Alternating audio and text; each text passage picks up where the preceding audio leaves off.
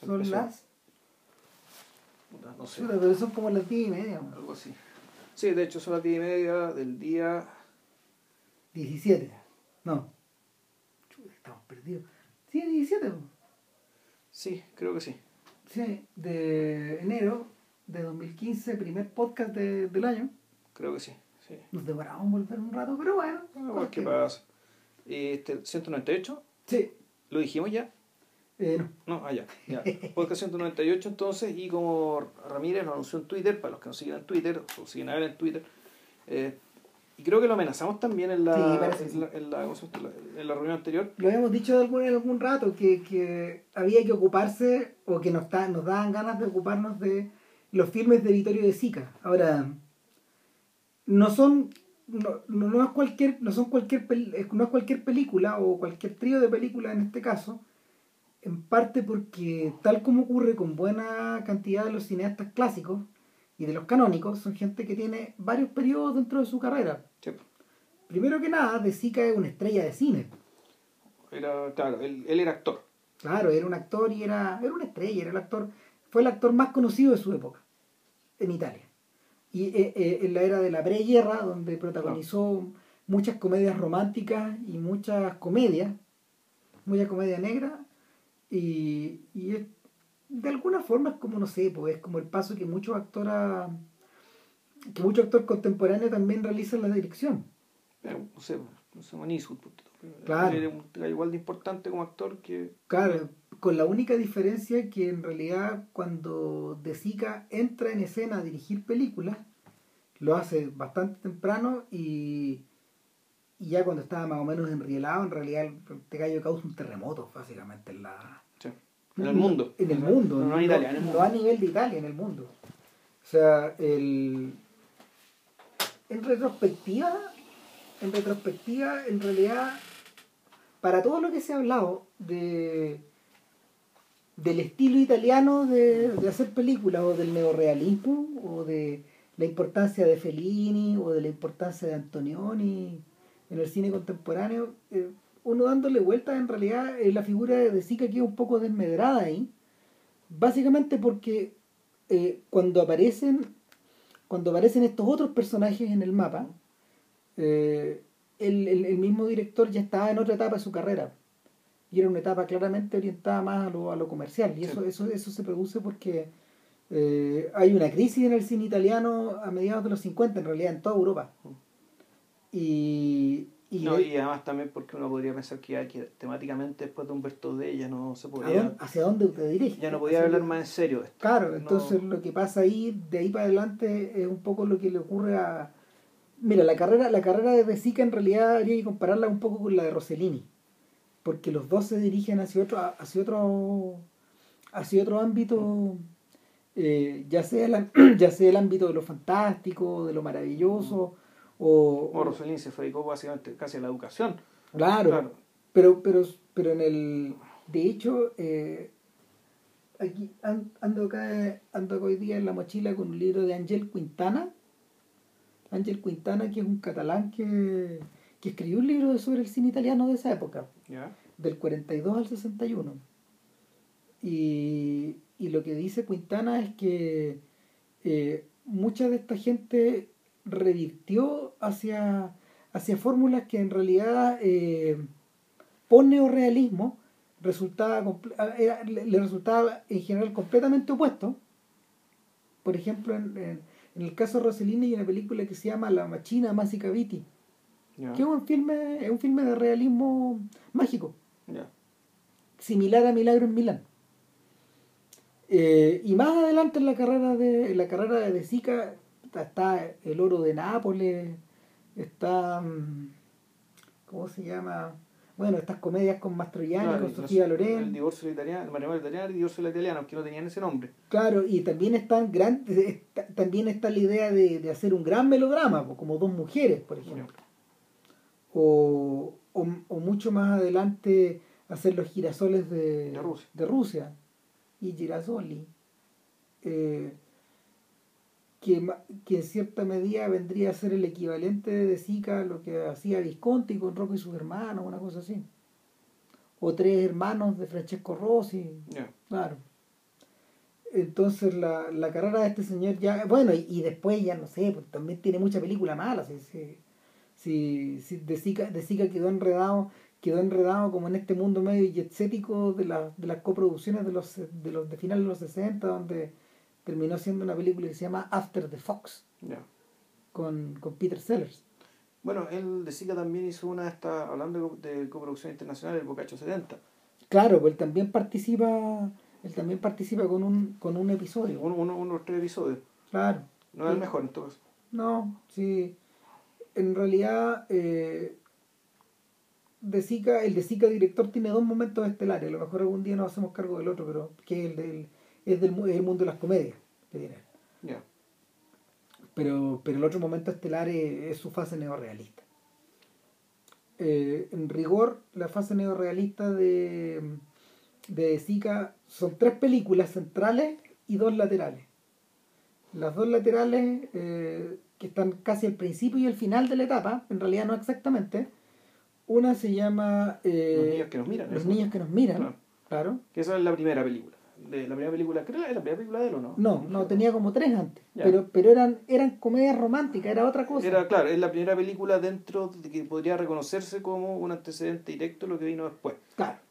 Y la película que cierra esta etapa, o en realidad que la, que la epiloga es Milagro en Milán, que no es un filme neorrealista, pero que utiliza esa imaginería en, un- en otro sentido. Ya. Entonces, eh, esas son las películas que, lo, que, que son como la, esta suerte de paréntesis. Quintana en el libro decía una cosa bien interesante. ¿eh? Eh, bueno, decía una cosa bien interesante a propósito de, de los niños que nos miran. Eh, este gallo comentaba que, eh, es- bueno, Los niños que nos miran es un filme, es, una, es, un, es un drama acerca de la separación de un matrimonio Ya. Eh, a causa de, no sé, de la infidelidad, la destrucción de ese matrimonio, pero al mismo tiempo los efectos que este terremoto tiene en los hijos. Ya. Uno de ellos, de hecho, termina en un, en un internado, por ejemplo, uno de los niños. Ya. Y la película termina, entiendo, en el internado. No- Nosotros no la hemos visto. No. Pero, pero prefigura lo que ocurre en Lustrabota. Claro. de alguna forma. Entonces, lo que comentaba Quintana es que, eh, a pesar del título, no es una película hecha desde la perspectiva de los niños, Ya. pero lo que sí, eh, lo que sí introduce en, en realidad son dos cuñas. Una es la que tiene que ver con la idea de que eh, el- le- con la idea del efecto que la conducta de los adultos tiene sobre los niños, o en realidad, mejor dicho, sobre un tercero. Ya. Má- más que sobre los niños, sobre un tercero, a partir, eh, en el cual la audiencia invierte emocionalidad en este tercero. ¿Cachai? Puede ser, puede ser el niño, como ocurre en, como ocurre, ¿cómo se llama? En el, en el, en los ladrones de bicicleta, o puede ser el perrito. ¿Cómo se llama el perrito? Uh, ¿cómo se llama el perrito? Tenía un nombre, tenía un ¿No era nombre como inglés. Spark, algo así? Eh, Mike, Like, creo, creo que algo así. Claro, bueno, el, el perrito de Humberto D. Claro. ¿cachai? O sea, eh, la, la audiencia invierte ahí y, y, la, y la conexión emocional pasa por ahí. La conexión emocional primaria de la película. Es lo que te engancha, es lo que te atrapa. En realidad yo lo veo por otro lado. Ahora, eh, eh, lo, lo segundo, lo segundo que decía este gallo, a propósito de eso, es que el, el enfoque el enfoque el enfoque melodramático de, de los niños que nos miran eh, gira hacia gira hacia una que, que es una producción hecha a la antigua es una producción hecha a la antigua con actores dentro de sets cambia por cambia el completo en el filme siguiente Ya. o sea, eh, y, y, y se supone que no es una opción casual. No es una opción casual. Y, y yo diría que ahí hay, hay varios factores en juego, ya los vamos a mencionar. Pero en rigor vamos hoy día vamos a hablar de eh, Shusha, los Lustrabota, Claro. Ragazzi se llama, también venía como entre paréntesis en, el- en los títulos. Ya. Claro. Era en el fondo, me imagino, para que la audiencia italiana entendiera que estaban hablando, porque Shusha es como una italianización de shine. Claro, de Lustrabota. Claro. Eh, ladrón de bicicleta o ladrones, de bicicleta en rigor, claro, en rigor. Ladrón de bicicleta. Los gringos, de hecho, son los culpables de que el título sea haya sido singularizado. singularizado y después ellos mismos lo cambiaron. Yeah. Ladri di Bicicletti y en último término es Humberto D. Humberto D. Que... Son películas del año 46, 48 y 52. Claro. Y entre medio, entre la segunda y la tercera, está Milagro en Milán, que creo que es del 50. Eh, ¿Qué características tienen estas películas? Bueno, de partida. Bueno, uno, las tres transcurren en Roma. La diferencia de Milagro en Milán transcurre en Milán. Claro. Eh, una razón por la que decidimos quedarnos acá eh, es, precisamente por eso, por la unidad de espacio. Por la unidad de espacio y, claro, y por el retrato de Roma que hace. Claro. Eso es un tema. Bueno, otro elemento, la, la gran mayoría de la película, buena, buena parte de las películas, esto es progresivo en realidad, eh, son todas filmadas en exteriores, en la calle. Claro. Ah, y entiendo que eh, a partir de ladrones de bicicletas todas están filmadas en lugares reales. No estoy tan seguro de eso en, en, en Yo creo que ahí hay ahí debe haber más de algún Lo que pasa, más de algún set. De partida el bueno, el internado, mm. ese espacio es un espacio muy extraño, eh, que sí, podría ser un internado real, pero en los créditos está acreditado un arquitecto ¿Mm? en, en Chucha, en Chucha, eh, en los Lustrabotas. Y yo imagino que tiene que ver con la construcción de ese espacio. Me imagino. del espacio del internado, que en el fondo es una cárcel con un gran patio y con, y con la celda donde están los niños presos. Y es un escenario teatral, es decir, da, está, está, está construido de manera que tú puedes verlo Tú puedes ver los frentes de la celda. En realidad hay una hay como una pintura al fondo y, y, en diagonal, abriéndose hacia el extremo, están las celdas, mm. con, uno, con, con, con, unos arcos. Sí. Es un poco el efecto que se produce en una película, nada que ver, que, que es el eh, Jailhouse Rock de Elvis. De Elvis. También cuando los tipos hacen el número musical, claro, lo, tal como en un, en un, escenario teatral, todas las celdas dan hacia afuera, hacia, hacia ti. No, y, ese mismo espacio que después se ocupa, por ejemplo, para proyectar la película. Claro. Proyectar una película, una escena, una escena importante que, que transcurre después. Eh, en, el caso de las otras, no, en el caso de las otras cambia la cambia como la estructura y todo. El, son películas que están ambientadas en el afuera. Y no sé hasta qué punto yo creo que buena parte de ese sonido es directo. No. No estoy tan seguro. Otra cosa que las caracteriza es que eh, en la pluma de todas esas, e inclusive en las películas que son las extremos, está Cesare Sabatini. Que ojo, claro, era, era, era uno de los guionistas en realidad, el que está apareciendo en todas, pero en realidad. Pero están todas. Están todas. El único que están todas. Claro, y es una. Pero este era, por lo que te da a entender, era un, era un trabajo bien colaborativo este de escribir estas cosas. Sí, me imagino. Había harto, harto guionista Y de hecho había, había, no solo había harto guionista, sino que había harto director, futuro director metido al medio. Sergio Amidei, Amidei, Amidei, también ese se convirtió en director de cine. Sergio Leone trabajó en, en Ladrón, de, Ladrón de Bicicleta. También. Eh, eh, es el que hace del... Eh, Sergio Leone, de hecho, sale en la película. De ahí te voy a contar dónde. Chuta, ya. Y y cómo se llama, entiendo hasta que Fellini estuvo un poco involucrado en algunas de estas cosas. Eh, y hay actores también que hay actores que también se comparten entre, entre los directores. Y el, el, bueno, Sabatini es un personaje que se merece un podcast para él solo algún día. Pero, pero lo, lo interesante es que eh, este gallo, este gallo en, su colaboración con De Sica, eh, había cosas que eran súper deliberadas. Había una mirada que era súper deliberada acerca de la sociedad. No sé si, no sé si es algo que está hecho, está dirigido con programa, pero sí se siente que hay una voluntad que, que es como es una, es una voluntad que, que, que, que es rectora, que, que, corre por detrás. Eh, quizás lo primero que, mira, el otro día pensando en la película, parece que te lo mencioné, no sé si te lo mencioné por teléfono, pero y te decía que una cosa que me llamaba la atención de estas tres películas es que en realidad está, eh, están las tres edades.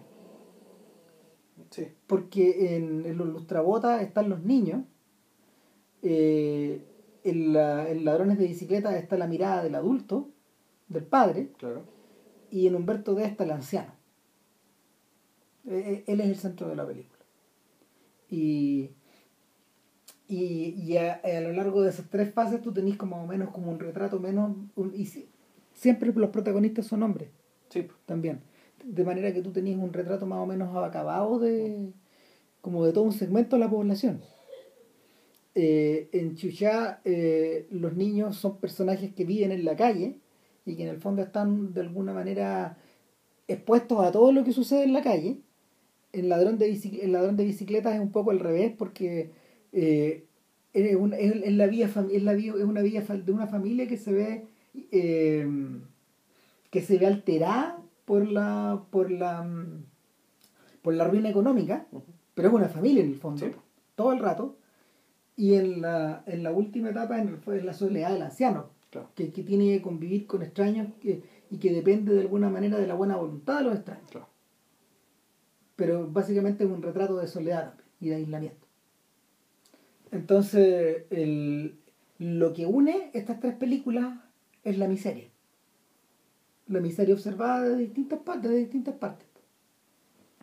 Sí, ahora, hay que decir que eh, en ese sentido Chuchain eh, o los Trabotas se separa un poco las dos en el sentido de que si bien claro estos cabros chicos vienen en la calle pero igual pues, se las arreglan para ganar suficiente plata para comprarse un caballo. No un caballo para correr el hipódromo pero es su caballo. Entonces en, en ese sentido el, el espacio urbano lo que es Roma o sea, las calles de Roma Está más limitado. En realidad, no, no, no solo eso, en realidad las calles de Roma, durante toda una parte de la película, en realidad es como un gran patio de juegos de ellos, mm. donde ellos eh, trabajan, naturalmente, pero no lo pasan mal trabajando, o al menos es lo que se ve. No se les ve particularmente dañados ni amenazados por nada. Y de hecho ganan suficiente plata como para comprarse un caballo, digamos. Y, y, esta secuencia tan bonita cuando están los dos, los dos cabros chicos arriba del caballo que acaban de comprar y, entonces hay un, hay un traveling mostrando a todos los niños como están mirando este par de giles, ¿cachai? Andando arriba de su caballo. Son los reyes de la ciudad. Claro, y, y, con actitud de, de estatua ecuestre. Entonces están ahí ellos, ¿cachai? Con su... Entonces los problemas vienen después, los problemas vienen cuando, eh, puta, para ganar más plata, porque igual son pobres y necesitan plata, eh, tienen que, se meten en el negocio de adultos, ¿cachai? Se, se meten básicamente sin saberlo, ser cómplices de un robo. Eh, Claro, y, terminan, digamos, en este reformatorio que es una cana, y ahí los agarra la moledora de carne. Y la moledora de carne, puta, es el Estado italiano. Y, y, es básicamente, esto no es muy distinto de, tantas otras denuncias que se ha hecho respecto al Estado a la hora de tratar a los niños, de, de, la hora de tratar... O a la hora de tratar a la gente. A, la gente en general, pero con los niños es más terrible porque bueno, son, más, están más, son más indefensos, tienen menos herramientas para defenderse, están, más expuestos a todo. Y sabes que eh, esa idea, esa idea es recurrente en el cine italiano de toda esa era, del 42 al 61. Recurre una y otra vez. Y eso, por ejemplo, cuando tú lo ves, cuando tú, cuando tú lo proyectáis en los filmes, los filmes franceses o en los filmes británicos, que en el fondo somos los que más, un poco los más conocemos de esa era, eh, no es así, esa preocupación no está. Piensa, no está nunca. Eh, uno, uno alcanza a visorar parte de, de la estructura policial o el Estado. los, 400 eh, golpes puede ser para allá, pero exactamente, tomó otro camino. Pero es que los 400 golpes está parada en los, en los hombros de los claro. Sí. No, no, no, no existiría. O sea, es de los si ultrabotas y los hicieron conducta en rigor. Claro, pero, pero de ahí viene. Claro, y esto ya es 13 años después, donde por tanto el panorama para los niños igual no, no, no sería tan malo. Claro, en, paralelo a esta película, puta, Fellini estaba filmando Alemania en año cero, ¿cachai? Donde ahí la, la, la tesis. Rossellini. Perdón, Rossellini. Rossellini está filmando Alemania año cero, donde la tesis es básicamente que los niños no tienen futuro. Claro. Así no va, pues. Pero oye, ojo, que esa es la pregunta que los niños le hacen a la vieja que lee la, la suerte. Sí, pues tenemos futuro, ¿no? ¿Usted cree, ¿Usted cree que, ah, ¿usted cree que los niños no tienen futuro? ¿O mm. tienen? Eh, entonces, bueno, para retroceder un poco, porque nos, nos, nos olvidamos de alguna manera de, de de contar el por qué estos cabros chicos se suben al caballo. Eh, estamos en la Italia, estamos en la Italia de la guerra. ¿Por qué hay guerra? Porque el eh, MacArthur, MacArthur, eh, la película que ven los niños, MacArthur está peleando en las Filipinas. Entonces estamos en una, estamos en una Italia que ya está ocupada. Está Probablemente la guerra en Europa ya se acabó. Yo tengo la impresión que la, la, la guerra en Europa ya se acabó y que estamos a principios del año 45. O se está, o, se está peleando, se está peleando lo último en, en Alemania. En Berlín, Claro. Eh, y eh, Roma está repleta de GIs. Sí. está repleta de, de milico, gringo, y esta gente tiene dinero, lo que no tiene, lo que no tienen los romanos. Entonces, Eh, volvemos también a esta, esta preocupación, eh, la preocupación fundacional del cine europeo de esto de la prostitución. claro. Que no aparece tan explícitamente, pero la misma situación de subordinación y, y, y dependencia total respecto al dinero ajeno. ¿qué es lo que, claro, qué es lo que, qué es lo que conduce todo el cine europeo a la posguerra? Y, y nada, pues están estos cabros chicos, están estos cabros chicos que de alguna manera son verdaderas hordas de niños que andan limpiando los zapatos a estos gringos, y hay otra gente que lo puede pagar, Claro. y, y no ganan mala plata. Y la película ya comienza cuando estos niños tienen un montón de dinero ahorrado y uno los ve, uno los ve corriendo libres a caballo por Claro. un prado. Y, y lo que hacían era ir a las caballerizas, pagarle un poco de plata a los tipos que los cuidaban, Claro. y ellos se, pa- se paseaban durante un Claro. rato con los caballos de otra gente. Claro. Eh, y, y estos cabros chicos en algún momento, que son como dos hermanos en el fondo, eh, Claro, ni- uno, uno tiene familia, el otro es huérfano. claro, probablemente los, la gente muerta en la guerra. Sí, pues obvio. Un bombardeo, Claro. fue a pelear. Uno de ellos, uno de ellos vive, vive en una casa bastante chica, apretada, con dos hermanos, uno mayor y una Mm. menor, y, y el otro vive en el quicio de una escalera, escondido, o, o- o donde, donde pueda, o donde pueda ir a parar, digamos. Claro. Pero esto no opta para la amistad y han juntado un montón de plata entre los dos para, para poder comprarse un caballo. ¿Y por qué un caballo? Yo, yo, yo decía, pudiendo haber gastado otras cosas, ¿por qué un caballo? Y en realidad la respuesta es media parecida a, la- a lo que ocurre con el protagonista de Chop Chop, de, de Ramin Barani, que es otra película que está sacada de Sí. acá. Eh, lo comentamos en, la- en la- en el podcast dedicado a Barani. Ahora sí. Entonces, eh, la decisión de la decisión de ese niño que venía, creo que de no sé, no sé si de Puerto Rico, de Sí, Honduras, el era, era, este. latino, sí. Claro, un, un niñito que era muy pequeño, debe haber tenido 8 años, ponte tú, no sé, una cosa así, o máximo 10. Era juntar mucha plata para ha- haciendo, haciendo, vendiendo videos, DVD, eh, robando cosas de, de un lado y de otro, eh, en, en un Nueva York que parece sacado de una ciudad del tercer mundo, y que, que- que existe ese Nueva York. Este cabro chico, en realidad, eh, él quiere comprarse un carrito, un auto que, un auto que donde, donde pueda vender comida con su hermana, que está a punto de viajar. Y, y también, pues, da, la- da la sensación de que, de, de que es como un sueño que está como muy separado de algo, de, de algo, de algo que él puede hacer de Claro. verdad. Y en, en, en mucho- en- en muchos, en- en- yo diría que la fantasía de estos cabros, o sea, lo, lo, lo que, lo que en el fondo quieren hacer estos cabros chicos es seguir jugando, tal como Claro. tú decís. Jugar con el caballo. O sea, es, es jugar, pero uno podría también pensar que el que bueno, ¿por qué los otros niños, los otros niños, no, no- los otros niños acaso no tienen sueño? El, pero bueno, aquí se decidió, se tomó la decisión además también de que el de que el sueño también sirve básicamente para mantenerte vivo. Sí. Igual también un este, tal vez los niños, los niños sin pensarlo así, eh, No hay que olvidar, por eh, ejemplo, es que... buscarse un propósito más allá de la mera sobrevivencia. Claro, no hay que olvidarse, por ejemplo, de que el, de que el niño de Germanía Anno Zero de, de Rossellini eh, precisamente muere por, por falta de eso. Por- claro, Porque ya, ya no ya no hay un camino para ya no hay un camino para que él pueda ya no hay un, un camino para que él pueda ni convertirse ni, se- ni seguir siendo niño ni convertirse en adulto. Todo se borró. Y en este caso, en realidad, estos niños son más bien herederos como de una picaresca italiana que, que está un poco asociada a la novelística, al teatro, a los cuentos, ¿cachai? Eh, yo pensaba cuando los veía correr en estos cuadros de Murillo, de Claro. los niños de Murillo. Claro, que esto es, que eso es español, pero en último término, a diferencia del niño, el niño, el niño alemán, ellos eh, vivían en medio de una ciudad que fue, estaba conservada. Sí, pues no había sido destruida. Claro, este otro niño vivía en medio de las ruinas, literalmente vivía en las ruinas. Aquí hay una ciudad que está, que en realidad zafó increíblemente. Pues. Una ciudad que se ve, se ve indemne. O sea, no...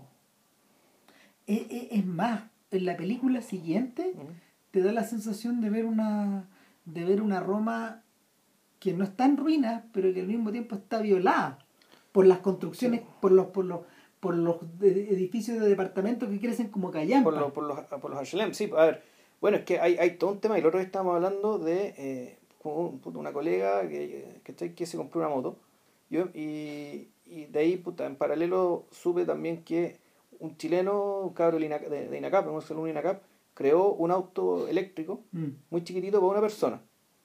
¿Cachai?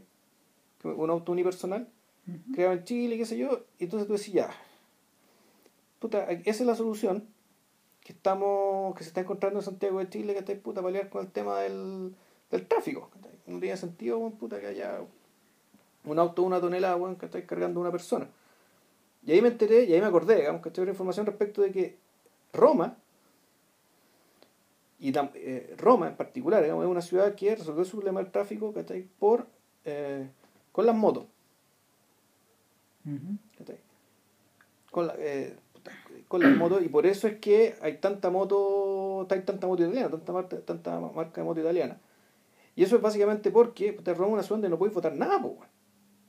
Entonces, todos estos edificios ¿cachai? Que, que se construyen, en realidad se tienen que construir, pero en realidad puta, generalmente bastante lejos, ¿cachai? Porque no, puta, no, no- Roma entera, bueno, puta, es, un, es un museo, ¿cachai? Entonces, lle- llegar y votar cosas para emplear las calles, qué sé yo, ¿cachai? No, no es... No- Bueno, es lo, es, lo que fundamenta también Caro Diario.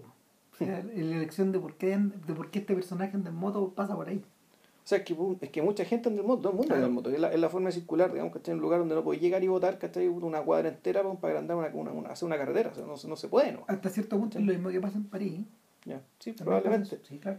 Probablemente. Entonces, Entonces, el, entonces pero mira, e, eso, lo, lo- todo esto, digamos que estamos hablando, estamos hablando, bueno, de cómo hay una, hay una arquitectura que se conserva y una arquitectura que tiene tales características que es tomada por, eh, por De Sica, particularmente a partir de, su, de, su- de la segunda película. claro. No tanto la primera, la segunda película, este espacio urbano que es muy clásico, pero al mismo tiempo heredero de muchos pasados, no solamente un pasado, son muchos pasados, una ciudad muy antigua, muy geométrico, y que si tú lo llenas de gente o lo filmas desierto, genera, ¿cachai? Lo que genera como el, el- el- creo que el- el- la gran voluntad también que se quiere, que se, que se quiere mostrar en estas películas, ¿cachai? Que es como el, espacio de la enorme indiferencia.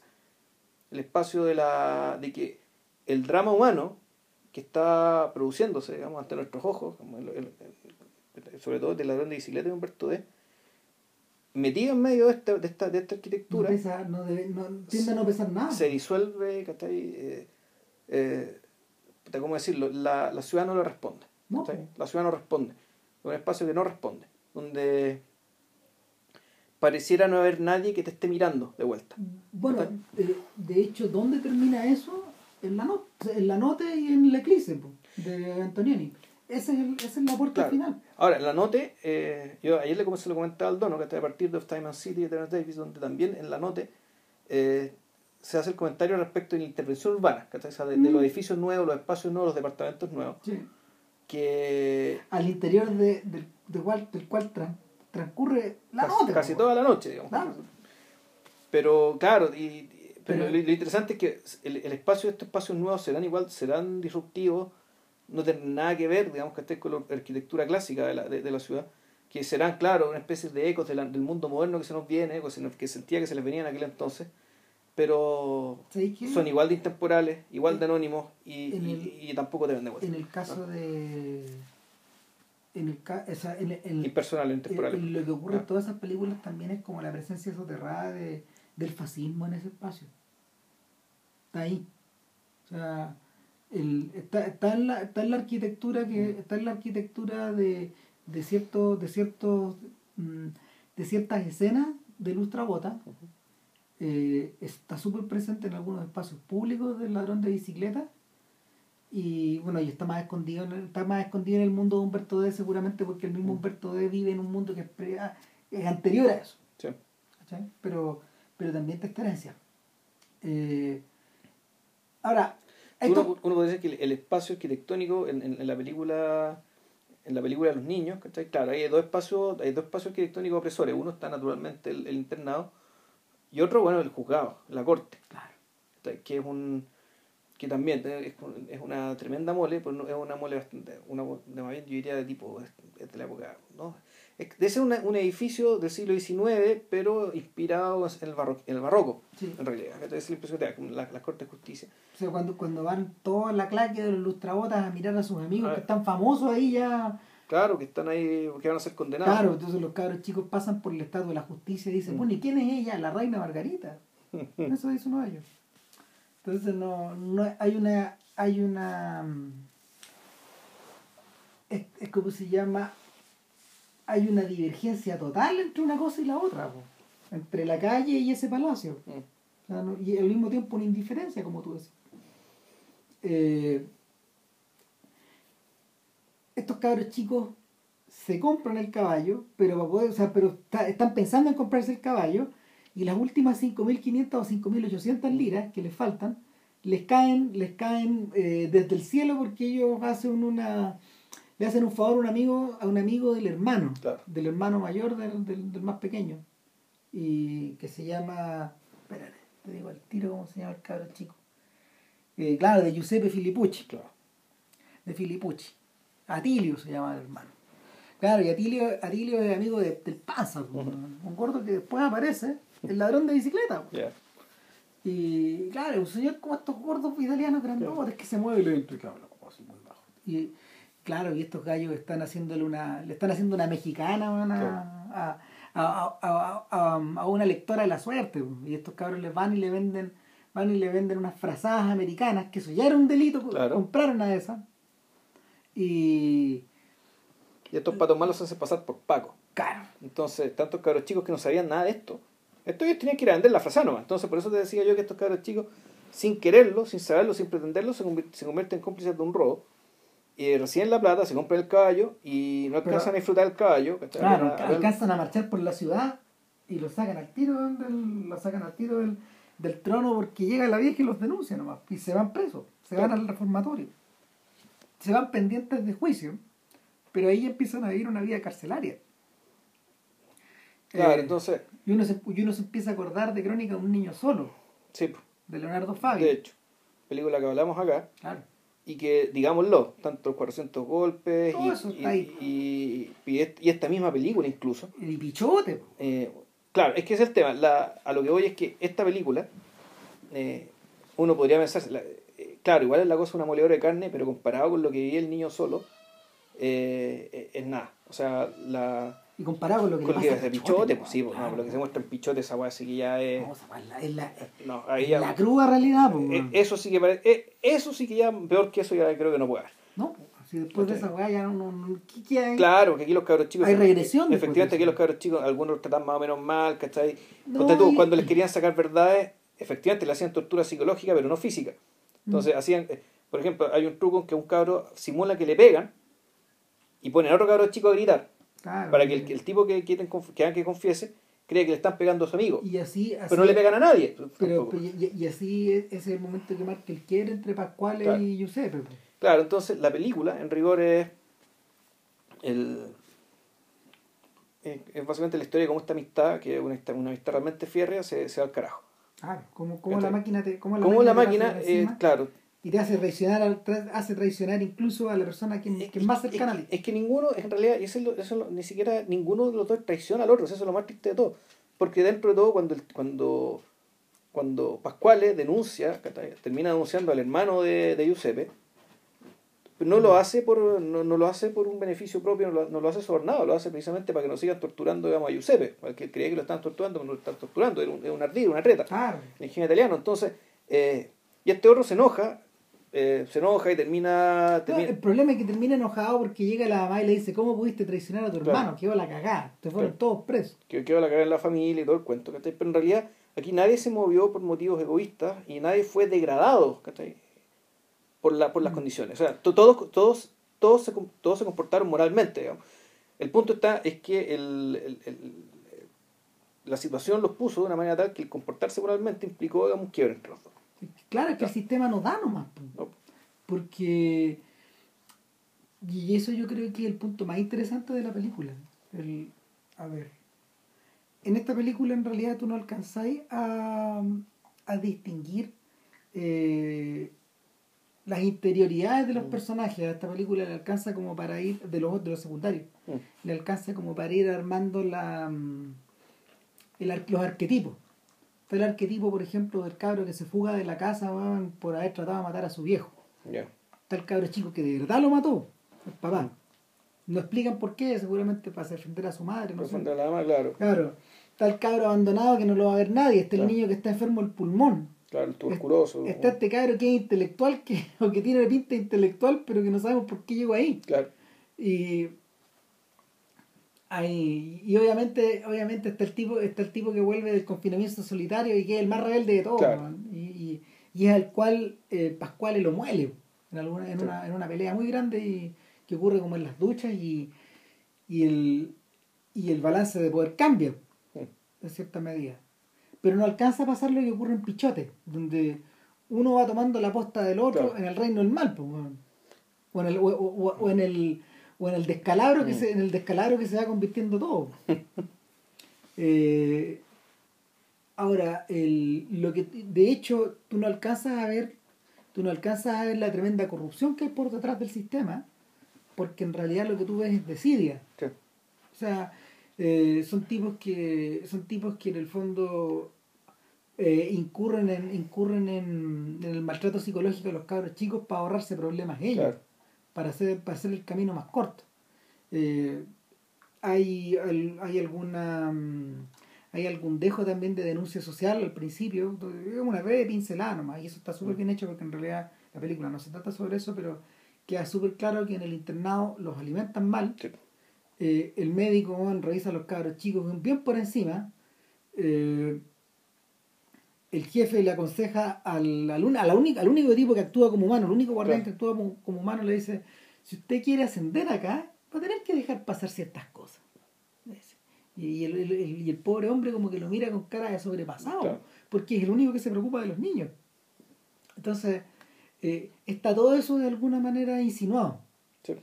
Eh, todos parecieran jugar un, todos parecieran haber aprendido eh, en algún momento el papel que pueden jugar en la sociedad y todos están todos están muy súper conscientes de tener que jugarlo. Por ejemplo los abogados. Yo eh, como, como el abogado del ministerio público Claro. el que no le pagan nada voy a tratar de hacer mi discurso lo más breve posible para no para, para ahorrarnos problemas digamos como me caracteriza mi como, como me caracteriza mi actitud dice el gallo.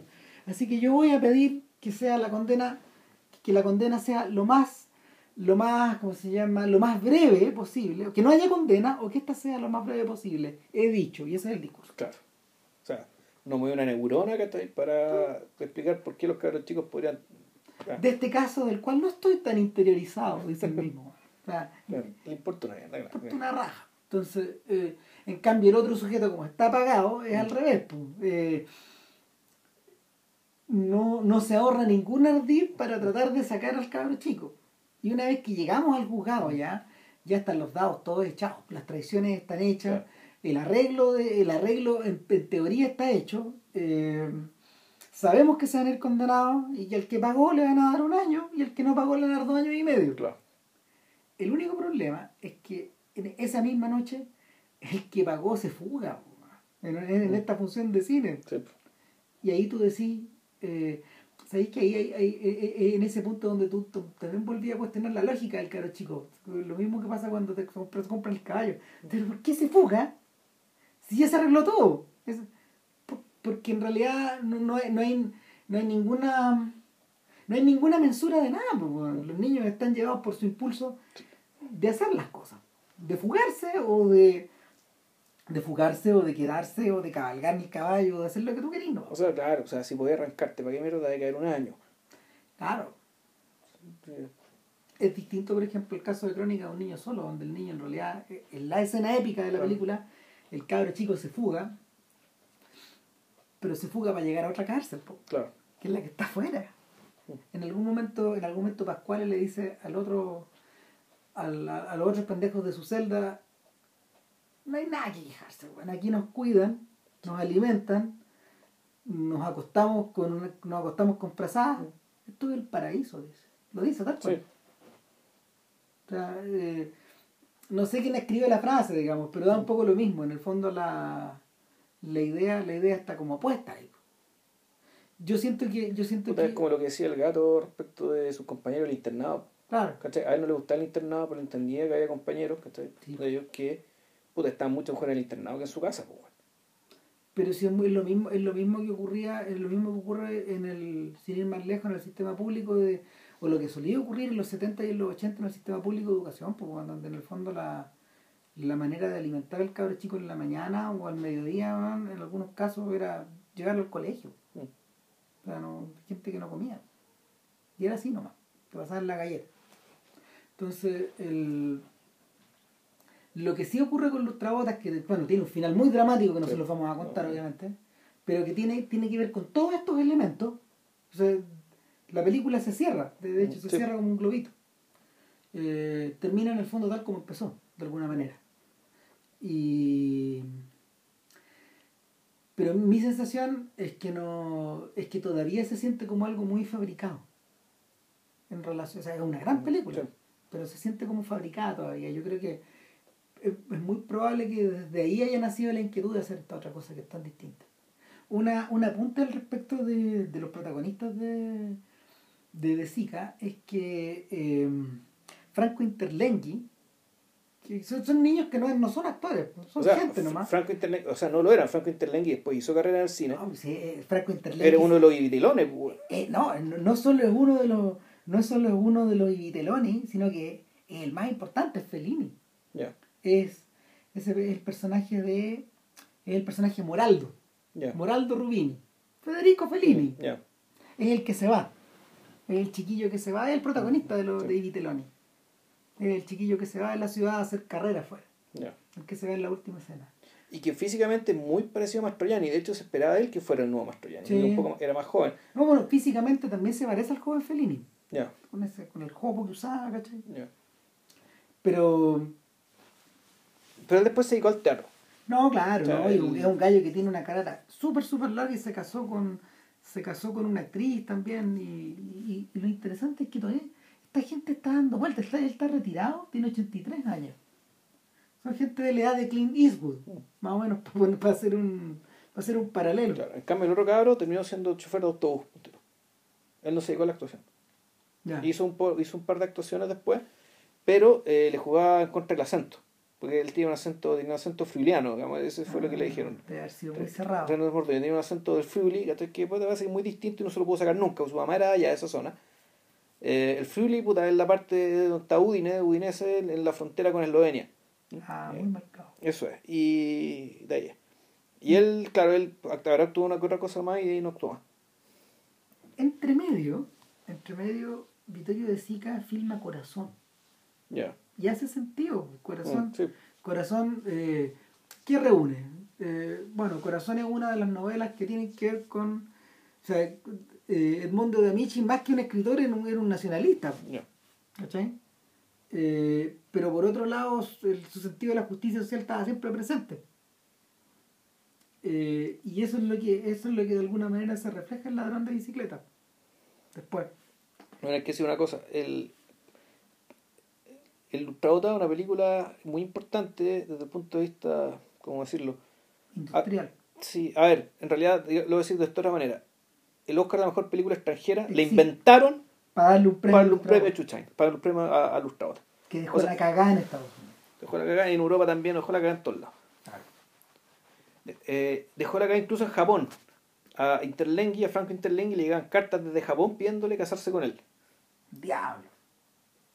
O sea, fue un fue un suceso tremendo, fue un tremendo terremoto y y yo creo por el doble efecto, digamos, de, de ser una película, claro, tan única, tan eh, que hablaba de la, de, de la pobreza en condiciones de, de fabricación de pobreza, pero que no desmerecían la película. Pero al mismo tiempo siendo un drama dentro de todo, no vamos a decir convencional, pero sí, un drama reconocible, un, un drama, un, un drama fácil de ver. Porque ya las películas que vienen después ya son más difíciles de ver, en rigor. Sí. Eh, es que hay, hay. Hay otras cosas que juegan ahí. Eh, es divertido porque Ladrón de bicicleta. Mira, el. el Lustrabotas fue, el Lustrabotas fue producido en el fondo por una compañía nacional de, ¿cómo decirlo? E, es por la ENC, que era la empresa que, que, en el fondo tenía el Estado para, para hacer películas en aquella época. Pero cuando De Sica presenta la idea de ladrón de bicicletas no se lo quieren financiar. Y, y, fue financiada con la plata de, de él y de sus amigos. De hecho, en la restauración del ladrón de bicicletas ahora dice Amici de Vittorio de Sica.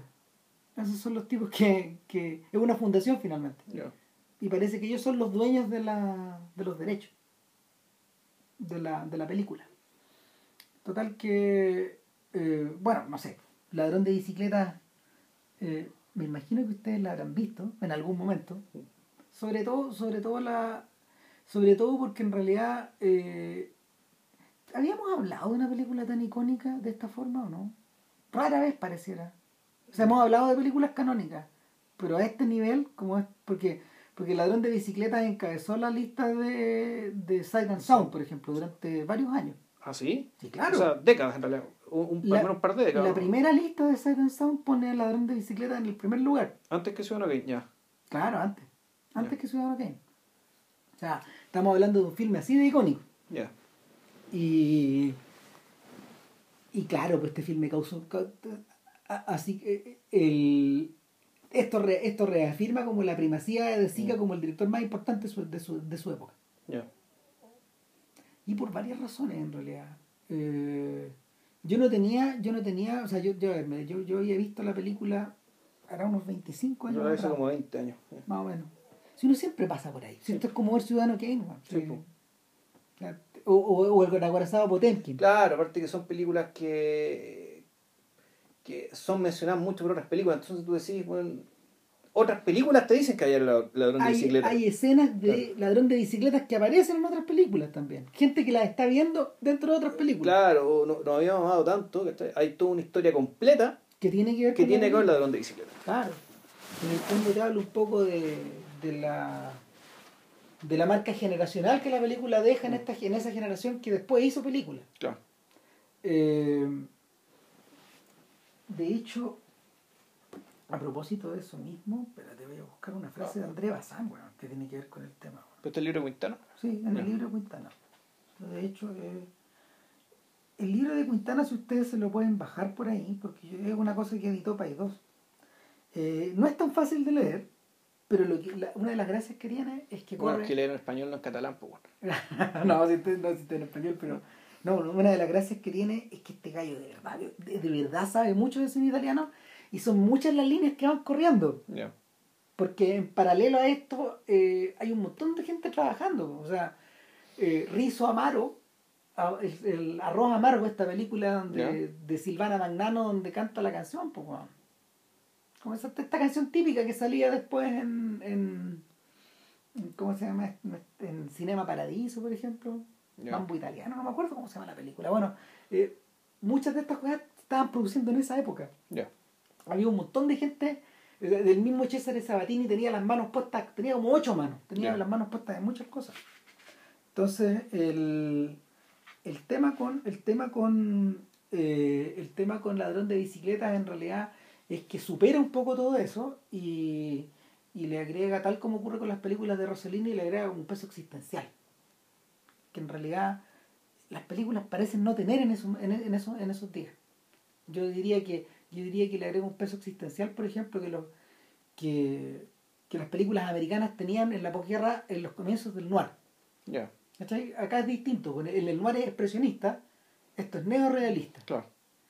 Esa es la diferencia. El, neorealismo en realidad eh, italiano no solo existe cinematográficamente, sino que existe literariamente y existe eh, fotográficamente y también pictóricamente. Ya. Eh, de hecho, cuando uno observa fotografías neorealistas de la época, las cosas se ven parecidas a cómo te retrata el mundo ladrón de bicicleta y cómo te lo retrata en realidad. Eh, hay, yo diría que hay dos o tres cosas que son importantes. Uno es la que tú habías mencionado antes, que es la que tiene que ver con, con que todo esto funciona o es visto en lugares reales. Eh, los interiores que tú estás viendo fotografiados son, son piezas o casas de gente real. Los, los, ¿cómo se llama? Las escaleras, eh, los quicios de la, los quicios de las puertas, eh, la ¿cómo se llama? Toda esta pátina que hay en las paredes, la suciedad que está en las calles, los suelos mojados de las calles y, y, y, y sobre todo esta sensación de que Roma, de, que Roma es una ciudad repleta de edificios, pero también como repleta de sitios heriazos y de horizontes. Eh, eso es muy, está muy presente en la película. Otra cosa que está muy presente en la película y que, y que ojalá ustedes la puedan ver en, la, en, la, en, en algo que esté bajado de Blu-ray, por ejemplo, o en el mismo Blu-ray, es que uno se da cuenta de que la, la, fotografía de alto contraste que tiene la película hace que la riqueza de los grises sea extremadamente grande y, y tú alcanzas a ver el cielo escapotado de Roma mm. en el verano. Eh, es un cielo, eh, ellos mismos en la película lo dicen, o sea, siempre llueve en domingo, dice el mm. tipo, pero en el fondo lo que están diciendo es que siempre las lluvias en Roma en esa época del año son van y vienen y son mm. intensas y, y como que te, te podías empapar finalmente, y que, y que termináis como empapado de ciudad. Es un efecto parecido, de hecho, al que se producen los monstruos. Después, los monstruos cuando te muestran Roma, eh, es, la Roma de, es la Roma prácticamente de casi una generación después, pero, pero sigue, siendo, sigue siendo el mismo tipo de ciudad. Y, y la tercera cosa que tiene, la, la tercera cosa que, que caracteriza a estas películas, o esta película en particular, es, es su noción de la multitud. De, la, de, la, forma en que de la forma en que filma la que filma las concentraciones de personas. O sea, es que es, es, la multitud pero al mismo tiempo sobre todo la, escena final que es famosa buena parte de la gente saliendo del estadio sí, y, al frente, y al frente hay una callejuela vacía es algo que y, y, incluso puede parecer no real digamos que puede parecer real de hecho que por un lado la cosa esté llena y por el otro esté tan vacío y un eh, espacio que es supuestamente contiguo y curiosamente un efecto que Sorrentino repite en la, en la, en la gran pero lo repite de noche, mm. con otro, con otra idea, o sea, con otra, mm. con otra, con otras intenciones. Sí, a ver, mira, viendo la película de partida, me una cosa me llama mucho la atención es que el, lo, lo, lo mucho que la película descansa y lo, ¿cómo, decirlo? En, en contarte la premisa en, en, contarte una premisa de modo que todo lo demás, que podrían parecer planos muy, eh, muy, muy secos, muy fomes, muy acabados, sin embargo están llenos de suspenso gracias precisamente a la premisa. Es decir, es gente que está buscando desesperadamente una bicicleta. Gente que, está buscando desesperadamente trabajo, en realidad. Claro, e-, es claro pero el, eh, ¿por qué hablo de la bicicleta? Porque en realidad gran parte de la película es gente caminando en la calle. Nada más que eso. Entonces tú decís, para que esto tenga... Eh, ¿Por qué esto tiene que implicar algún tipo de suspenso, algún tipo de tensión, es porque, bueno, están buscando una bicicleta y la película descansa mucho. Esta, e, e, este periplo digamos, por Roma, este viajar por Roma y pasearse por los espacios geométricos de Roma, por estos espacios indiferentes de Roma, digamos que esta cuestión, pese a que uno puede decir, ah, esto, tiene, esto, esto, esto es lento, aquí no pasa nada, hay gente caminando, pero no, está todo basado en la premisa que hay que buscar una bicicleta en esa, y en esa búsqueda digamos, se te va la sobrevivencia. Y por lo tanto, este paseo que parece tan cansino está siempre lleno de tensión, está siempre lleno de nervios, lleno de mucha angustia. Y, y aquí por primera vez eh, veo el, el, el, uso de la ciudad como, como, como, este espacio geométrico, como espacio indiferente, como espacio de, en el fondo, un, espacio del no contacto humano, que Antonioni lo retoma después. Claro, o sea, lo, lo, lo, que, lo, que vimos, lo, lo que se vio, lo que vimos nosotros en la, en la aventura y, cómo estaban los personajes conversando y se veía la geometría la geometría de, de las construcciones, eso está sacado y está sacado de acá. En el fondo es, es el uso y podría, como parafraseando a es extraer, digamos, que está el, el peso existencial que esta película tiene, entre otras cosas más, y destilarlo, digamos, que para eh, eh, eh, irse hacia otro camino, digamos, que pero apelando a este recurso. Y también, y el tema de la multitud, también, pues hay una, hay un tema, hay una secuencia realmente escalofriante de, la aventura, que es cuando está la Mónica Vitti y se le empiezan a acercar hombres. Y le empiezan a mirar. Y le empiezan a amenazar. Entonces este uso de la multitud que también está tomado de un, par de escenas, sobre todo de la escena en que eh, cuando estos tipos encuentran al ladrón de su bicicleta. Que en algún momento esta ciudad desierta se empieza a llenar de gente y la gente empieza a aparecer y es, como, como, decirlo, esto unas, eh, es, la, el concepto de sociedad de masa, mm. donde de la masa en realidad no puede esperar gran cosa, solidaridad de, ninguna manera. A lo más anonimato, a lo más pasar piola. El, eso se vuelve a repetir, eso, perdón, eso se vuelve a repetir en, en Fellini, donde en el fondo la masa adopta la forma máscara, ¿cachai? Y, y se intensifica más con Pasolini, donde ya en realidad la masa son los rostros. En Acatone, por ejemplo, que, que Acatone parte un poco de la misma base, pero también parte en la calle, también eh, pero, es, este mundo de las barriadas, pues este mundo como de la pobla. Y, y, y, finalmente, finalmente es la el mundo de Acatón es el mundo de el ladrón de la bicicleta. Donde, de, este pendejo, de este compadre que, se este la roba. Que este cabrón era más marginal, que está más abajo todavía. Claro, que, que, la familia protagonista. Cuando llegan a la cuando, cuando llegamos al interior de esa casa ya está la cagada. O sea, ya, ya, tú decís ya que hay marginalidad, aquí hay eh, eh, este weón de verdad de Zika bien podría haber seguido este otro. Claro. Y la película también no habría, habría sido, habría, habría tenido la misma fuerza, habría tenido otras características, probablemente habría sido extremadamente dramática y probablemente hasta criminal. Claro, ya con, con, muertes violentas y todo el cuento. ¿Qué es lo que ocurre en Acatone? Ya. Eh, en Acatone ya te precipitáis a ese mundo, ya no, no, hay, no hay salida posible, ahí hay, ahí hay crimen, ahí hay relación, ahí, hay, ahí hay violencia, ¿cachai? Ahí, hay, hay machismo y un montón de otras cosas más. Ahora, el en algún momento, en algún documental que vi, de Zika hablaba de una película que fue muy importante para él, una película que nosotros comentamos en el podcast, que es The Crowd. Es que también estábamos pensando en eso, sí. El, volviendo, al, volviendo al tema, la, la masa, mm. la ciudad como espacio de masa y, y, y esta masa que, que, efectivamente a lo más te puede dar eh, cierta compañía, pero nunca solidaridad. Quintana, Quintana habla de una, tiene, tiene una frase genial acá, porque dice que en, en realidad lo que hizo De Sica en algún momento fue tomar conciencia de la masa que lo veía él como estrella de cine. Y filmar esa masa. Hmm. Yo creo que, yo creo que lo para este gallo, para este gallo, eh, y eso es lo, es, eso es lo único de este personaje como hmm. estrella, porque en realidad eh, es un camino el de De Sica y el de, el de, de Sica yo creo que por eso su por eso él también era muy fan el de Zika es un, es un camino parecido al de Chaplin. En ese mismo sentido, porque Chaplin, a Chaplin le pasó lo mismo. O sea, hizo un camino en esa misma dirección. Claro, de, bueno, de hecho, una de las escenas más memorables de la película que hizo Attenborough sobre Chaplin es cuando Chaplin llega a Londres y lo recibe la multitud en la estación de trenes y que es una cuestión realmente intimidante. Claro, y que, eso está presente en el libro, de hecho. El libro este que, no, te devuelvo hace como cinco años. Claro, pero es, que eso está muy bien contado en el libro, porque... porque... Pues esa, película está sacada de ese libro. Sí, está basada en el libro. Y el, y el personaje de Anthony Hopkins es el autor del libro, en, claro, rigor. Claro. Entonces, el... Claro, pues, y, y, el... Es un shock del cual no se mm. puede, es un shock del cual él no se puede sacudir nomás. Claro, porque esto ya, uno podría decir, ya, el tipo es consciente de su responsabilidad, el tipo es consciente de su fama, pero eh, es más que eso. El, hay un tema también, yo, creo que lo que se termina generando un poco la... Es, es fácilmente enfrentarte con una tribu de caníbales, ¿cachai? Que fue esta gente que te quiere comer, de otra manera. Esta, esta gente, como dice la canción de la... Esta canción del... ¿Cómo se llama esta? Pues esto es como el chiste de la... De la Corny, la Corny Love. ¿Cuál? Eh... Está, todos quieren un pedazo de mí. Ah, este Celebrity Skin. Ya. ¿Cachai? Es un poco eso. Es, un poco eso. no, 100 años antes, ¿cachai? Puta Chaplin, o 80 y tantos años antes, Chaplin se, se, dio cuenta de esto, lo experimentó en carne propia y, probablemente, según Quintana, de Zika también. Claro, en el fondo este gallo, este gallo gira la mirada hacia esa gente y, y, de alguna manera empieza, empieza a explorar la mm, empieza a explorar puentes de identificación.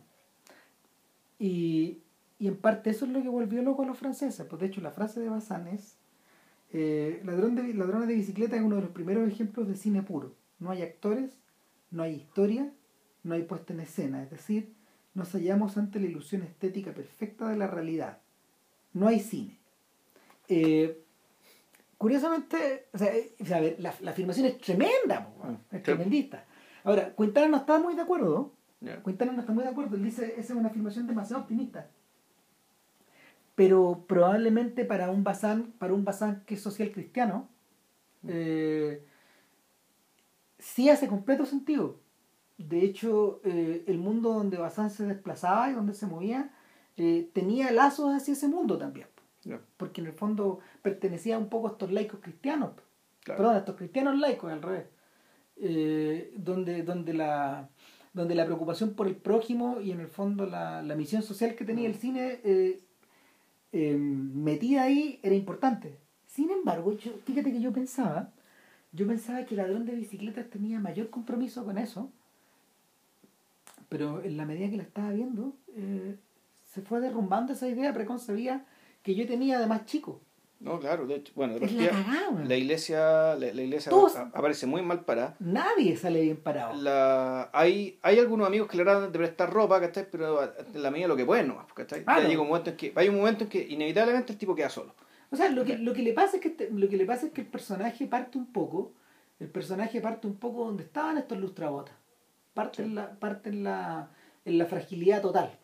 En el momento en que Italia está sacudida al chancho por, por, por la inflación, por, ¿cómo se llama? por, las luchas intestinas de los partidos, los gringos ya se fueron. O sea, este es el mundo post-paisá. Donde ya, ya, no quedó títere con cabeza, ya, ya se prostituyeron todos. Ya se, los, los, otros buenos se lo llevaron todo. Y la gente que ganó, la, que ganó plata asociándose a los gringos ya se separó de esa multitud. Mm. Entonces ya no. Es, un mundo donde ya no hay títeres. Donde, donde ya no hay títeres que continúen la, que continúen la farsa. Quedó la pura multitud arrasada. Y, y al principio hay una gran. Al principio de la película hay un hay un montón de gente esperando pega. Y, y, van y, y, van y llaman al personaje, pues llaman al protagonista. Pues, que a todos estos protagonistas, ¿cómo es que se llama? Antonio Ricci. No, ah, sí, pero el personaje se llama Lamberto. Perdón, Antonio, Ricci, Y Lamberto Majorani el personaje. Eh, Majorani, el, el, el, señor que postuló a. O sea, quien, quien no, no postuló nada, encarnó, que, que, encarnó el personaje, y que, que, que, es un mito, es un mito en la historia del cine. Yeah. En realidad era un tornero, era un tornero que trabajaba en una fundición y llevó a su cabro chico a postular a la película y lo dejaron a él. Yeah. Lo dejaron a él. Eh, pero resulta que filmando la película se quedó sin pega mientras filmaba la película. Se queda sin pega y, y, en, una, en una medida desesperada decide convertirse en actor. Y se convierte en actor. Y, y un señor que tuvo una carrera más o menos larga. hasta Él filmó películas hasta finales de los 70. De hecho, igual que... O sea, tuvo 30 años de carrera. Más o menos. más o menos. Y, y, es curioso eso, porque en el fondo era son esta suerte como de iconos vivientes que siguen actuando de alguna mm. manera. Eh, para nosotros, para, por lo menos en lo personal, yo creo que para nosotros es un, como Jean-Pierre León un personaje así. Que en realidad es. Puta, como que nos, aún por lo menos a, por lo menos a mí me cuesta me cuesta separarlo de Antón Duanel este es como complicado claro por ejemplo acá si uno ve la filmografía de Mayorani uno lo ve en Humberto Del y también en una de las secuelas de Don Camilo, por ejemplo. Y, y actuando en Mama Roma con Mama Roma casi 15 años después de que, que Mama Roma de, de Pasolini. Casi 15 años después. Eh, entonces él fallece en abril del 83. Bueno, el asunto es que este personaje, este personaje ya entra en un escenario de fragilidad. Eh, es una familia que ya estaba la cagada, digamos, que ya tenía empeñada media casa, empeñada la bicicleta, que es la que es la que le la, es la razón por la cual lo contratan, digamos, un tipo que tiene bicicleta para poder desplazarse para pegar carteles, para pegar carteles cinematográficos. Para pegar enormes imágenes de Rita Hayworth en las paredes, ¿cachai? Ahí está la, claro, o sea, del glamour de Hollywood, ¿cachai? La, la, la gran riqueza, la gran promesa, ¿cachai? Y él ahí, puta, pegando la hueá, Y de, de hecho una realidad para a la que no tenéis ni no, te vendes ni la promesa de, mm. de llegar hasta allá no hay nada entonces ¿qué es lo que tiene este tipo? una señora eh, o sea tiene, tiene una señora y un hijo dos, hijos. un hijo recién nacido al cual llegar a la casa es la familia de la cual lo, eh, Dino Risi se ríe en los monstruos ¿te acordáis? Cuando llegan es, que, a la... es que esa familia está más caga que esta. Sí, no, más, más abajo. No, pero eso fue sucio y malo. En rigor. Y, Nada, pues lo que ocurre en el fondo es que eh, él va- eh, la, la señora vende la, la- vende las sábanas, vende todas las sábanas de la casa Claro. para poder pagar, para poder para, desempeñar para la poder bici. sacar la bicicleta. Y bueno, de hecho ahí el apunte. ¿Dónde guardan las sábanas empeñadas? Oh, esa Bueno, era, aterradora, era- weón. era un galpón con Claro. ocho pisos de estantes sábanas. llenos de sábanas. O sea, hay gente que quiere empeñar las huevas. Claro, entonces la, la cámara, la cámara Sigue al se- sujeto eh, subiendo por la este, está la- este- claro, la cámara está a la altura de la vista y de repente el sujeto ese, eh, se sube y tú decís, lo va a poner ahí. No, y se sube, sube y sube y se sube, y se sube, y, llega sube. como... Y la, y la cámara ya termina en un contrapicado enorme. weón. Un contrapicado son son como 8 metros para arriba la hueá. Claro, ¿no? Y el gallo encaramado hasta allá y ¡pah! se mete adentro. Y, que, no te que, que no te quepa duda que eso era así. Sí, po. ¿Cachai? Esto no es mentira. O sea, eh, la imagen se repite después una vez que una vez que una vez que Richie le roban la bici y va donde los pacos y hay causas, causas, Causas, causas, causas y es, es una biblioteca enorme de, de carpetas que están ahí arrumbadas nomás, ¿cachai? Y que rodean a estos personajes y los ahogan. Eh, se acerca un periodista a, la- a preguntar, bueno, ¿y qué pasa? ¿Qué pasa, capitán? No, no, no, sí, él robó una bicicleta, ah, ok, ok. sí. No, sí, y el periodista se va. ah, O sea, ya, ya. No le importan a nadie. bueno. No, Mm. o sea, ¿sabe qué? Búsquelo usted. No voy a mandar a gente a buscar una bicicleta robada, no me mueve. O sea, eh, y claro, una vez que una vez este tipo este tipo sale a trabajar en la mañana, deja a su cabro chico y lo deja atendiendo una bomba de benzina, weón. El niño sale vestido de overol, una cosa chica. Sí, po. Esa imagen también da terror. Mm. weón. No sé, weón, da, da- da terror. Y, y te paso a buscar a las 7. Yo pensé que lo estaba dejando. de- Yo, yo, yo, no me acordaba, yo pensé que Lo lo estaba yendo a dejar dejando al colegio. weón. Claro, entonces durante un momento te da la sensación de que el cabro chico es el único que está trabajando en la familia. weón. Y, y claro, el, el pozo, el pozo ¿cómo se llama? Este, este pozo de terror o esta, o esta sensación como de vacío que se te abre por debajo de los pies, ya te la transmite, ya no, no, no- la están viviendo los personajes, te la transmite directo a ti. Claro. Y, y ese, ese es la.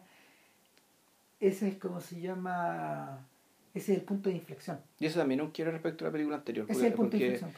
¿Por qué? Porque la, esta película y Humberto D son películas que absolutamente son, muy, son películas muy duras para el espectador. Son películas que realmente, realmente hacen sufrir, Sí. hacen que, que generan un daño. Son películas difíciles de mirar, difíciles de, de aguantar, digamos, Eh. por, la, por, el nivel, por el nivel de sufrimiento que, está, que estáis viendo y además por el más que el sufrimiento. Sí, aquí, eh, aquí lo que tú estás viendo en realidad es que no solo es la degradación de alguien, sino que es, es alguien mirando la degradación de alguien. Exacto. Entonces nosotros estamos mirando a alguien degradándose y a un ser querido que mira a esa degradación. Eso es lo que las convierte Sí. en profundamente modernas. Por eso en Sí. realidad estas películas nunca se van a morir.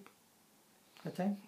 No, por, porque el, la, el, la pega de mediación que hace de Zika y el equipo es muy intensa, po. es muy tremenda. Eh, se habían filmado películas con personas de la calle o con, con gente común y corriente antes, pero, pero no de esta forma. Acá tú, acá tú sientes que la interacción es súper acá tú sientes que la interacción entre los actores y esta otra Mm. gente que llega y pasa eh, es profunda, porque la gente a la cual Rich interpela Mm. continuamente para ir buscando la bici son personas que están, son, son estos caminantes a los Sí. que te referís tú. ¿Cachai? Son, son sujetos que en el fondo están integrados a la trama porque viven en la trama. Sí. Bueno, y otra cosa que me llamaba la atención también, que había mucha, no necesariamente violencia, pero mucha hostilidad en la interacción.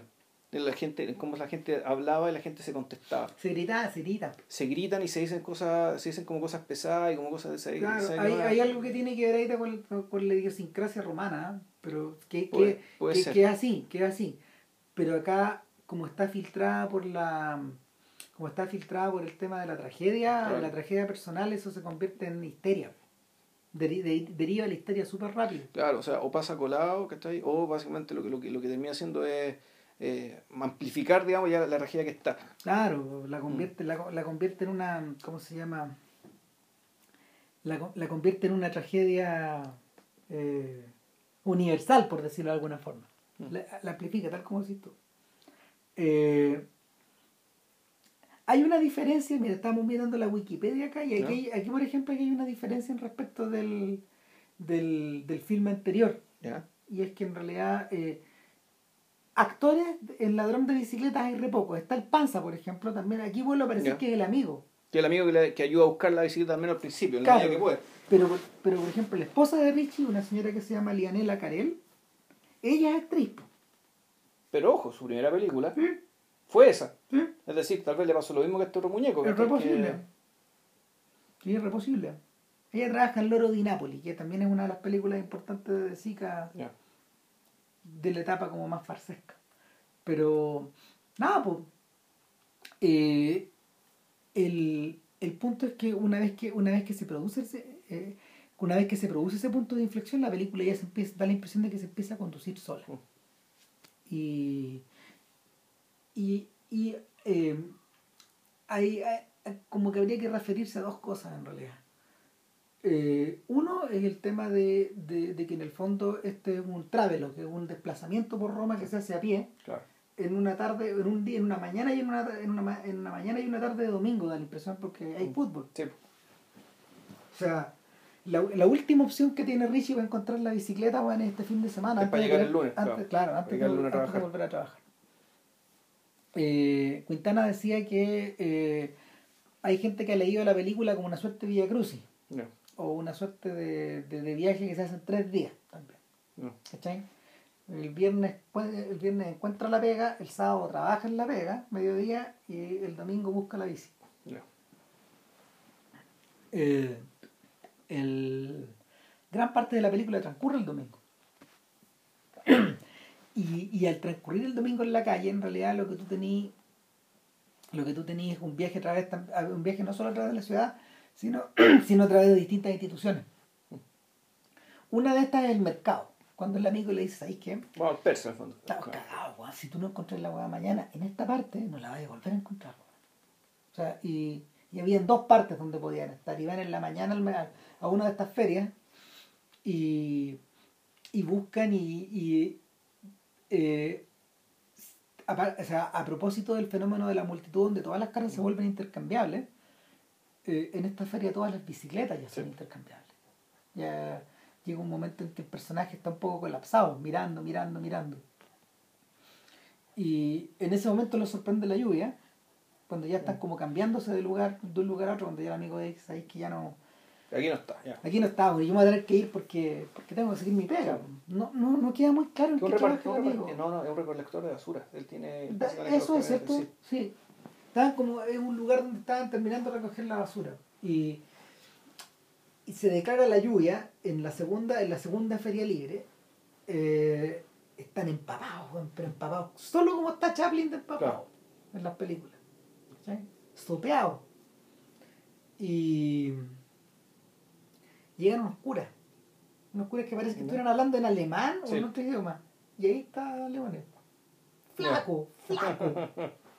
Era la mitad de leones. Un tercio. Ya, Es el señor de anteojos ya. que sale en la película. Uno, uno de los curas que Sí, está anteojos. hablaba en alemán, de hecho. Claro, son esos gallos. Y en ese punto donde divisan a el ladrón. Claro. Claro. Divisen al ladrón y di- lo dicen conversando con un viejo que también parece el Tavo Murillo, weón. Sí, sin dientes, quemado por el sol, vestido con harapo. con arabo. Claro, y este gallo lo, sigue- lo siguen hasta la iglesia y ahí se genera esta especie de quiebre, digamos, donde estos gallos están haciendo una labor social bien apurados porque, porque les corten el pelo a todos, porque Claro. los bañen, porque después vamos a la misa, después vamos a comer y de ahí nos vamos para la casa. Claro. Y vamos todos rajados. ¿cachai? Y, y ahí, ahí se me produjo, se me produjo un- una especie como de tilt, porque en realidad eh, la identificación de los católicos con esta película históricamente ha sido grande. Ya. O sea, sobre todo de los católicos franceses. O sea, el interés que Bazán puede tener esto pasa por ahí. po. Claro, diciendo que queda todo muy, quedan todos muy mal parados, digamos. O sea, el- la cuestión está filmada como que todo fue en realidad una gran farsa. Claro. ¿cachai? Donde la indiferencia hacia el drama de este sujeto sigue siendo la misma. Sí. ¿cachai? Tal vez no por culpa de ellos, sino también porque ya llega el momento en que cuando la gente está muy desesperada, está tan enajenada, no es capaz de comunicar lo que le pasa. No, no, es capaz, no, no puede, no, no, está en su horizonte o simplemente ya está tan obsesionada con encontrar su meta, que encontrar este viejito, eh, que no. de repente tú decías que hay un lugar de donde debería haber caridad, y sin embargo no, no recibe eso. Claro, hay comida y otras cosas, pero nada, nada que él le sirva. En el fondo, en el fondo no hay solución para esa clase de mm. desesperación, porque no la podéis comunicar nomás.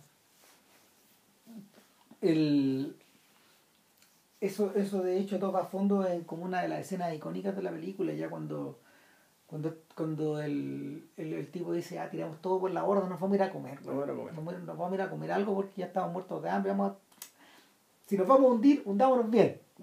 Caigamos con estilo. Caigamos con estilo. Y eso es lo que le dice. Y, y claro, pues al, al, lado de ellos está comiendo una familia que, según él, por lo menos tiene que ganar un millón, de libras para poder comer de esta forma. de esa forma. Y ellos están comiéndose como una empanada al otro lado empanada con pomarola, no sé qué weá, digamos, pero. Y, y, y, el, y, el, y el hijo de él se mira con este cabro chico que está como enrulado. es, como... Es, como, claro, el Montgomery Burns cuando niño. Más o menos. Está muy bien hecha la cara ese cabro chico. Y... O la cara de pendejo puto, weón. Y, y claro, y después salen y hay una discusión entre ellos. Ya. Claro, y, y el cabro chico el cabro, perdón, eso pasó antes, la discusión pasada la salida de la iglesia. Hay un momento en que, claro, que pelean. Claro. En que pelean y, y, hay un momento, hay un breve momento de, de esa enajenación del tipo cuando él se, se escucha como pasa algo, algo, en el puente y él cree que el niño se cayó al río. Claro. Entonces ahí, ahí, el cabrón chico, ahí es cuando él dice, ya sabéis que tanta weá, ya vamos a comer, weá, ya, ya, No, por último aquí lo importante es una bicicleta importante, que impega nada, pero bueno, lo importante es estáis vivo tú. Y bueno, disfrutemos lo poco que tenemos y, y, ya. Esto, nada de esto se dice, ¿cachai? Eso es lo más notable de todo. Todo esto se comunica eh, a, a, pura actuación nomás. No, la, mirada, la, mirada del actor. ¿no? Mirada, montaje, respuesta a la mirada del niño, qué sé yo, como que ese, tipo de cosas, muy simple. Es una cosa tremenda, ¿no? Si la, la... Bueno, no, no, es casualidad que, la, que el rostro de Mayorani de alguna manera refre... recuerda al de Sapsian, el protagonista de Close Up, que también carga esa desesperación afuera, mm. ¿cachai? Y el, una de las cosas interesantes que han anotado gente que ha escrito sobre la, sobre la película y sobre el de de esta era es que el uso que tiene de, el uso que tiene del tercero en este caso del niño eh, es súper importante en torno a que a través de él se filtran las reacciones del adulto. El niño está permanentemente eh, fotografiado mirando a su papá mirándolo mirando no necesariamente buscando aprobación o seguridad o que lo cuiden, etcétera, sino que ya este, es como los niños con los padres, pues el niño está siempre atento, siempre atento. Y, y, y, y, ve, y ve como este eh, ve como, ve como el padre se va un poco doblando bajo este peso, porque ya después de haber ocurrido, después de haber acudido a los pacos, después de haber acudido a la iglesia. llegado a la iglesia, claro. Claro, después de haber ido al restaurante terminan en la, terminan en la mm, terminan en la bruja el barrio y él le pregunta eh, o sea, el, el, niño como que llega al papá y le dice pregúntale no sé porque es la misma bruja la que ha habido a ver la señora claro y este bueno miraba un cara de desaprobación o sea aquí está gastando plata regalándole y efectivamente este ya está a un nivel tal de desesperación que ya todo le sirve Claro, y la mujer, la mujer que en el fondo opera con la misma indiferencia. Sí, y una charlatana, ¿no? Claro, para esos efectos da un poco lo mismo. Porque ya, ¿sabes? Como, o sea, ya, ya, hemos visto la charlatanería de varios. entonces, eh, el, acá solo, acá solo se, se, se refrenda nomás. Eh, esta mujer le dice, ¿qué quiere que le diga? ¿Lo puede encontrar? ¿Cómo no, lo puede encontrar? Bajan de ahí y lo encuentran. Lo encuentran, encuentran al ladrón, pero no encuentran la bicicleta. Claro. Claro, y este cabrón ya la vendió, no, no sé. Y ahí empieza esta escena a la que te referías tú, donde este acoso, este es el punto en que, el, en que la... Que la ciudad parece vomitar a la gente desde las casas, O sea, los individuos ya se vomitan entre ellos, porque mm. él, él, él, él, agarra a este cabrón y lo va a matar, mm. O sea, y el problema es que lo, lo, sigue y lo sigue, este pendejo se mete, se mete primero a una, a, una casa de prostitución. Mm. Lo sacan de ahí y después ya el cabro se va, el, el cabro ya se va a su casa y, ya lo agarran a, ahí, ahí, agarran a Richie entre todos. Y, el Paco poco menos que lo tiene que sacar de ahí. O sea, es que no, eh, de hecho, el cabro chico se le ocurrió partir corriendo a buscar un Paco. Y si no, que, si no lo linchan. Si no lo matan, se lo echan mismo.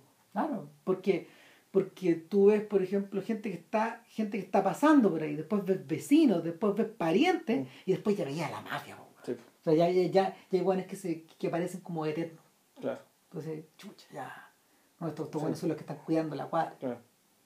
Y, y está enterrando enemigos, güey, está- y, y acabó todo. ¿no? ¿Cachai? Eh, entonces, es en ese punto donde, en ese punto donde la película se pone tremendamente urgente, pues, y, y desde ahí para adelante ya no hay camino donde a, a- a donde ir, por más que camines ya no hay a llegar a ningún lado. O sea, lo y, ese es el momento donde él se transforma en el ladrón de bicicleta. Por eso los ladrones. ¿Cachai? Porque hay dos. Uno es el pendejo que roba claro. y el otro es el adulto que trata de robarse una. Eh, El mismo, claro, y ahí de esta la escena El que no, que, que no la va a contar. Y, y claro, ya de un fatalismo, de una, de una mala fortuna, que está ahí, de una, arbitra- de la, arbitrariedad, digamos, que está de que la multitud, la, la multitud es indiferente, que está salvo cuando tú haces algo malo. Cuando tú haces algo malo, la, la multitud te ve. No estoy seguro si de Zika fue o alguien concluyó eso, pero, pero como que la escena final está sacada de, de los finales de las películas de Chaplin. Ya. Estos finales que enfocan a la gente por la espalda.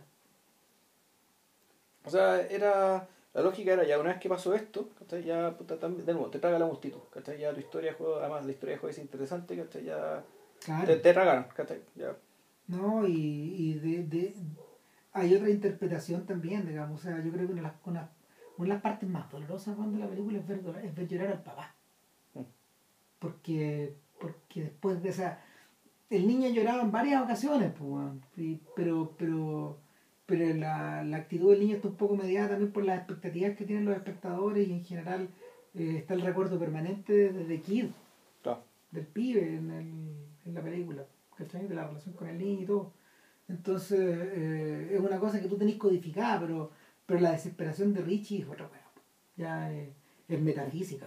Entonces, la solución para poder terminar con esa, con, con esta, con, con esta cosa espantosa, weón, es ponerlo de espaldas, po, y dejarlo irse. Pero es que se vaya así. ¿Cachai? Porque ya no se puede más. po. O sea, sin embargo, se puede más. Se puede más. Y eso es un buen es, exacto. ¿Cachai? Oh, diablo. ¿Sabes que yo no, sabes que yo no hay pocas películas que yo me haya sufrido tanto, weón? Yo Humberto no lo acuerdo, un tiro me tenía que pararla cada cinco minutos, como si no, no podía más. O era, era mucho.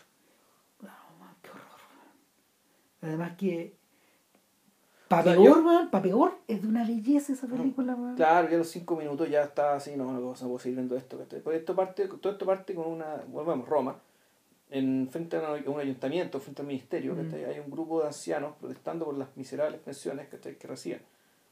Em, puta, cosas de las que aquí conocemos bastante, digamos. Claro. Es un tema recurrente también, a- a- también por acá. El, este, dentro de esta multitud de ancianos, de esta multitud de ancianos sale uno. Aquel que nos interesa, que es Humberto de... Que es un señor que es un, Humberto es una- es un- es un profesor. No, ¿No? Él, él es un, ¿Qué él es un empleado, un empleado público. bastante bien vestido, vestido de negro, de riguroso Sí. negro, ¿cachai? Eh, sombrero, Sí. un perrito que lo acompaña a todos lados, un señor muy compuesto.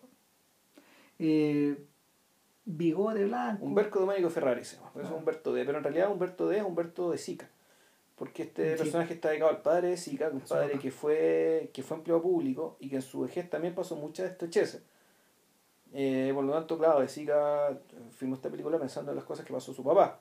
Aunque imagino que claro, cuando Sica ganó plata y era actor que se le puede prestar algo de ropa. Me gust- me gustaría pensarlo, digamos, que la verdad no, no tengo cómo saberlo. Pero sí sé que, eh, que el padre de Humberto de, de, de Sica se llamaba Humberto y que puta, la, la pasó mal en la vejez también.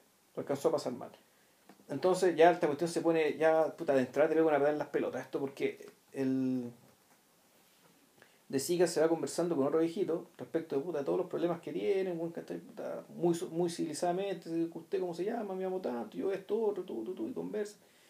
Y de repente el viejito le quiere vender un reloj, weón, al Humberto le quiere vender un reloj, ¿cachai? Al otro, ¿cachai? Y, y lo vende con un ardid eh, tan, ¿cómo decirlo? Con, con tanta torpeza, digamos, porque puta, él, él no es de eso. No digamos, está él- él- acostumbrado, él no- él no- él no fue Él no vivió para eso, él nunca tuvo que hacerlo. Y, chuta, aquí, aquí tú decís la cosa estaba mal. A los cinco minutos te das cuenta que este caballero realmente está en el, en el borde, en el abismo mismo. Está a punto, está a punto de caer en la indigencia.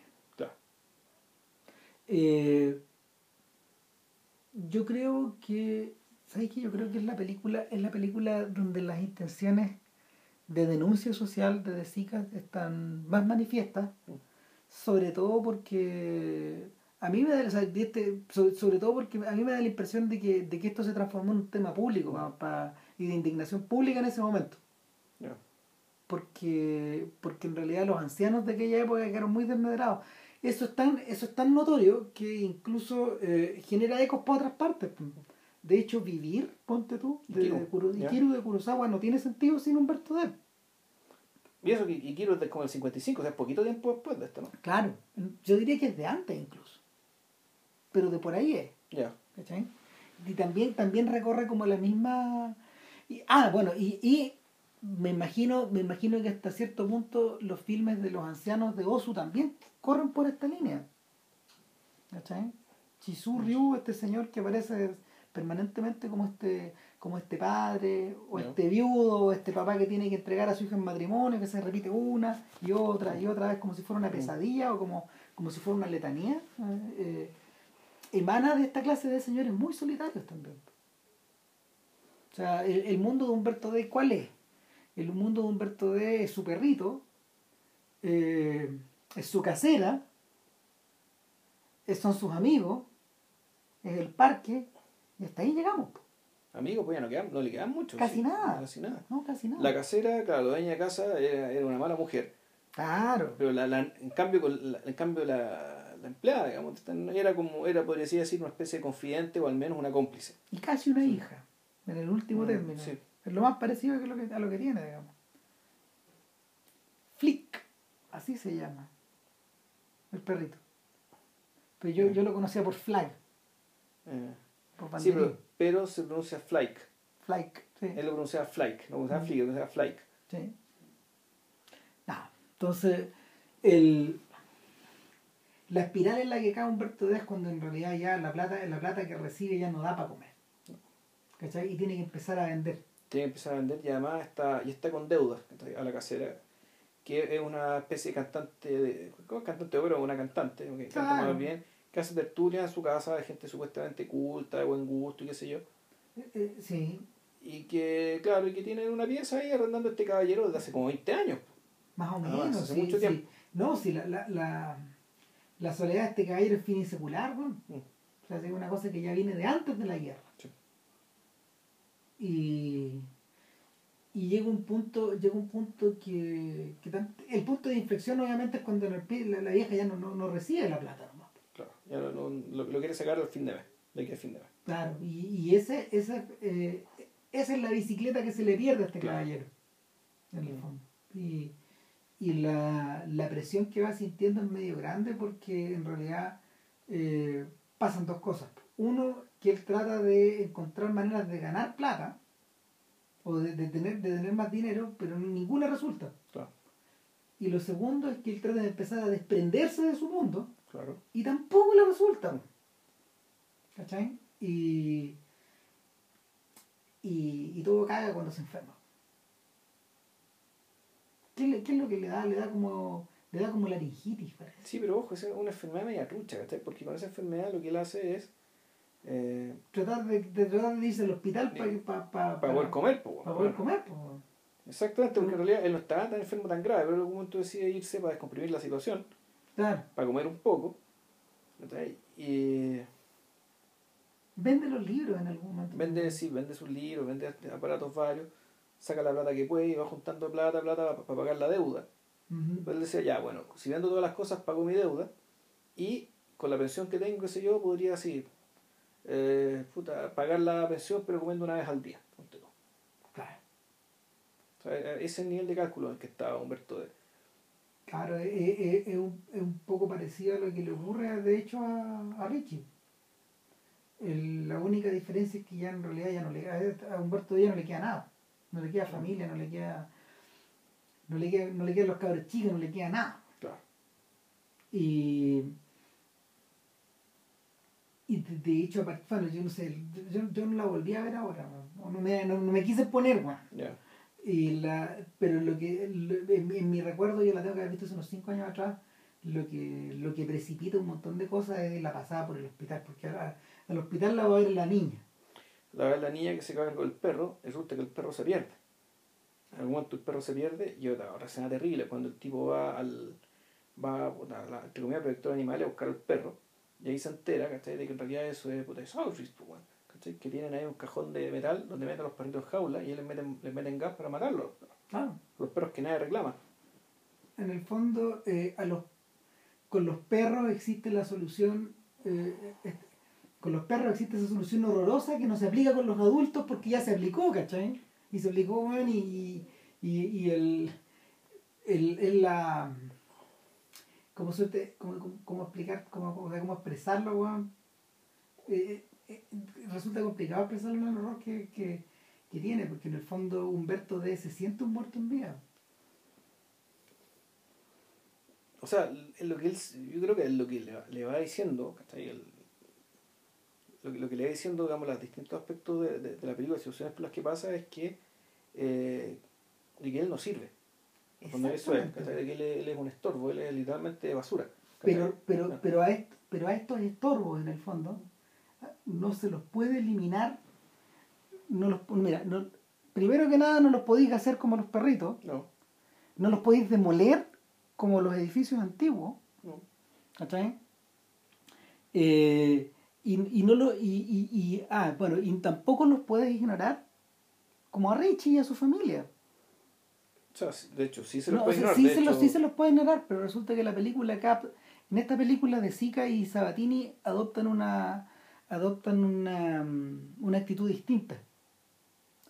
Porque tal como habíamos mencionado en, en, el ladrón de bicicleta, el drama, el drama, el drama se acaba, ¿cachai? El drama se acaba en el momento en que la situación se vuelve intolerable. ¿Cachai? Y, y no está claro si Richie nos da la espalda por vergüenza y se va, se va y se pierde la multitud, o si la cámara le da la espalda a Richie por porque ya no se puede seguir mirando. Cabe, cabe pensar, por ejemplo, de que, no sé, pues a lo mejor Richie va a tener, se va a, se va a conseguir otro trabajo, ¿cachai? Como, como alguna de esas otras gente en la cola. O si de aquí empieza la disolución de todo. Claro, el tipo que caiga en el copete, bueno, ¿cachai? O, o, se separe la familia y los niñitos va a, quedar, va a ser que va a pasar y que la, Claro, y que, y, que, y que la familia se pauperice bueno, y todo se vaya al diablo. Pero, pero, pero la, la situación intolerable llega hasta ahí. En cambio, en Humberto D no hay piedad. No, pues, no hay piedad, no hay piedad contra el espectador. Y sigue. Y sigue, y sigue, y sigue. Y, sigue, y es castigo, pues, Pues ya llega un momento en que, claro, efectivamente, cae al hospital, se pierde el perro, Humberto D tiene que buscar al perro, lo encuentra, se encuentra con este, puta, con el campo exterminio de los perros, que es básicamente que, con esta manifestación gigantesca de la, de la no compasión, y al mismo tiempo se encuentra con que su lo que era su pieza está llena de hoyo, están trabajando en ella, para convertirla en otra cosa. Claro, pues lo, lo, están borrando del mapa él, lo están borrando del mapa de a poco. Lo están sacando. Entonces en algún momento él se da cuenta y aquí hay que irse. ¿Pero a dónde? Entonces, puta, ahí empieza ya, ¿qué voy a hacer? tengo que dejar el perrito a alguien. cuando le, quiere dejar el perrito a una familia, aún más que una persona que supuestamente cuida perrito, pero ya no cuida perros, ¿cachai? Tiene a todos los perros amontonados y a ver si que se mata alguno, se mata otro. Y este señor dice, no, no dejar el perrito con esta gente, ¿cachai? Y se va. Y en algún momento quiere regalar el perrito en el parque porque él ya se va a matar, ¿cachai? Él toma la decisión de matarse. Sí. Eh, no, esa, esa escena, esa escena es chablinesca, no en el sentido cómico de la palabra en absoluto, sino que en el sentido más dramático de la palabra, porque el perrito actúa. Po, sí, perro actúa. Actúa muy bien. Como que Flake dice, me voy, pero no me voy, te miro, pero no estás ahí. Me voy, te desapareciste, sigo. Claro. Y la cámara sigue el perro durante un rato. Y de hecho, no me acuerdo, pero Scorsese eligió ese momento de Humberto Deo, ¿no? No me acuerdo. Para su firma, su firma del, del, ¿Del cine italiano? Del cine italiano. Claro, sí. Porque, porque de hecho Scorsese obviamente habla de estos tres. Ya. Los tres los menciona. Y, y claro, o sea, eh, no, una escena tremenda, es que no me quiero ni acordar. Es horrible, man. Y, y nada, pues llega la. llega la. ¿Cómo se llama?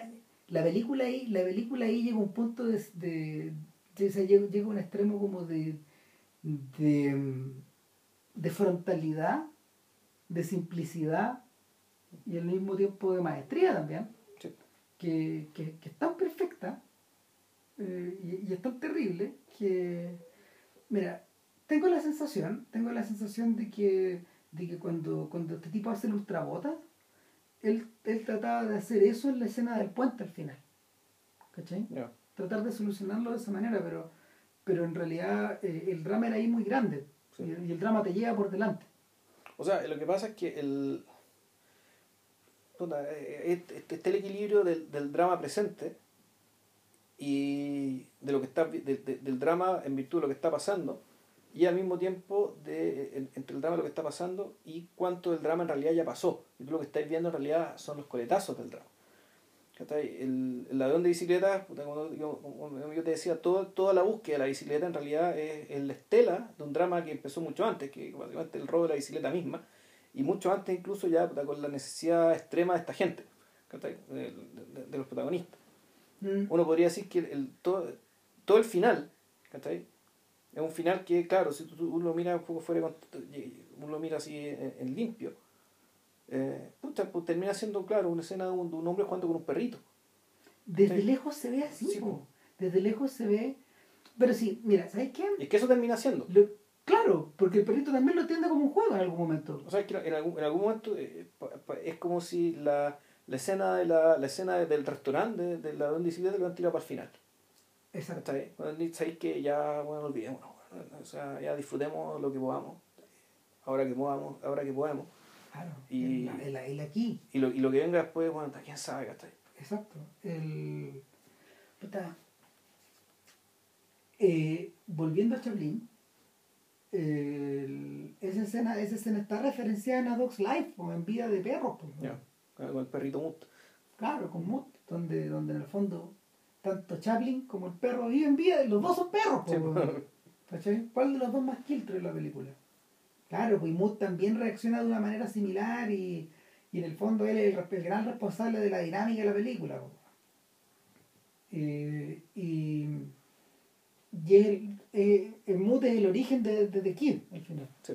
Eh, eso gatillo que, que, que Chaplin eh, reemplazara al perro con el niño, para continuar esta idea de, de esta especie como de, de síntesis perfecta entre, de, entre dos personas. O sea, claro, y, y, y, meter, a, y meter al y fondo es convertir en padre al, al vagabundo. O sea, es cómo reacciona el vagabundo siendo padre. Exactamente. O sea, padre cómplice, porque claro, el, en The Kid, claro, la cosa divertida que el hecho de que ellos partieron siendo delincuentes, ¿cachai? Su delincuencia consistía en que el cabro chico rompía vidrio. Era socio. Era socio de, en, un, en una estafa, en el fondo. Claro, era gente, era, probablemente era gente que se haya conocido en la calle y decidieron ser socios o se desarrolló esa sociedad. No, no, no, no, el de Kid él lo, lo No, se lo, se, lo, se lo dejan ahí. Se lo dejan guaguita, guaguita, y, él lo cría. Entonces resulta que lo más cómico además que como es, lo crió, en el fondo es su hijo, ¿cachai? Y el cabro chico tiene los mismos movimientos, los mismos gestos, ¿cachai? Es un chapín chiquitito. Claro, y lo cría en el crimen. y, lo cría para hacer una estafa que consiste en que él rompe vidrio y después pasa a Chaplin y repara el vidrio que el cuatro cabros chico rompe. Y era perfecta la estafa. Claro, pero una estafa que igual es puta, también éticamente cuestionable porque los vidrios que rompen de gente puta, igual de pobre o un poco menos pobre que ellos. Pero así un poquitito menos pobre. Todo, todo metido, claro, así un poco, un poco parecido a, la pega del ladrón de la bicicleta. Más o menos. En el caso de Humberto D. Eh, en el caso de Humberto D, la sensación se, intensifica sobre todo porque la, simbiosis que hay entre el viejo y el perro es, total. Y, se ven muy bien los dos. el, la postura chaplinesca también de, de, Humberto de Sica para estos efectos eh, también ayuda, porque en el fondo es una estilización del vagabundo. Lo interesante es que Carlo Battisti, el señor que es Humberto D. Tampoco era actor, Era un lingüista. Sí. Nacido en Trento. Era, era, un profesor, un profesor lingüista, profesor universitario. Nacido en el Imperio Austrohúngaro. Es un señor que no tiene filmografía, tiene bibliografía. ¿Cachai? Claro, y, y, no volvió a aparecer en películas, él dirigió una parece. Dirigió un documental. Claro, entonces, pero, pero la, claro, en, el fondo es un intelectual el que se hace cargo de esta de, de este personaje, él es el mediador. Claro. Y nada, pues el ¿Sabéis qué? Yo creo que de las tres probablemente es la que más me gusta. Pero yo no sé si la voy a volver a ver. No, yo no me ni cagando. No, yo creo que de las tres la más perfecta es la donde Sí, probablemente por lo icónica que es. No, a mí, a mí, a mí, a mí, a mí Humberto D me, a mí Humberto D me impresiona mucho, sobre todo porque, ¿cómo se llama? No sé, bueno, como, como que despierta el personaje me despierta cierta identificación que, que los otros no, yo creo. Como que la... Y, en parte, porque en realidad la finura con que está realizada ese retrato humano tiene muchas más capas que la, que la de los otros dos, que la de las otras dos películas. O sea, pero, pero al mismo tiempo eso ocurre porque es un personaje que eh, eh, la película gira en torno a él. Claro, veo gira en torno a él. Y se interna en muchas capas. Y su, claro, claro, y su drama, a diferencia, el, drama de la bicicleta es que la bicicleta, el drama de bicicleta. Eh, en cambio el drama de él, su drama es ser quien es. Su drama es ser viejo, en rigor.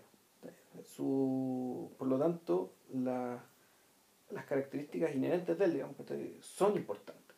De hecho, de hecho, volviendo a ese asunto, volviendo al tema de, lo existencial en Desica, eh, acá es donde llegáis al centro. Mm. Porque. Y llegáis al fin también. Y llegáis al fin. No podéis seguir. y, el, y la, la, presencia de la presencia de, de, este señor al centro de la película eh, no solo te revela un ser, al ser humano que hay detrás, sino que te habla de la condición humana finalmente.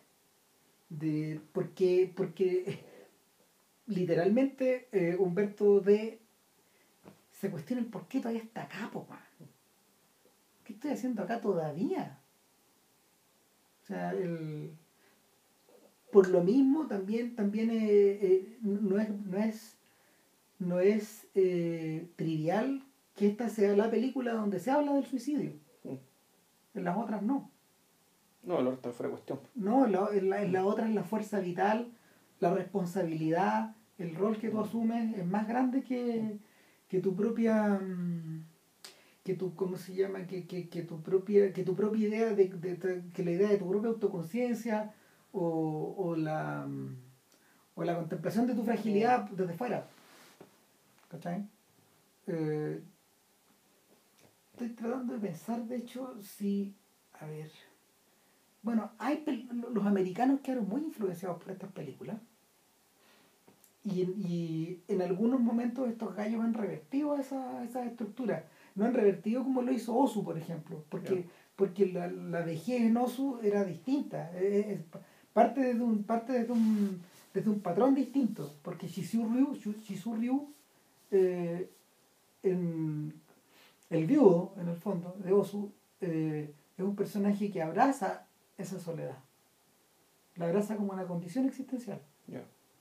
Eh, en el fondo, lo, tremendamente. El, la hazaña titánica que se genera en esas películas es que le entrega lo último que tiene ya, que es su hija, y lo deja ir. Para que, mm. para que la hija viva su propia vida y, en el fondo él muera.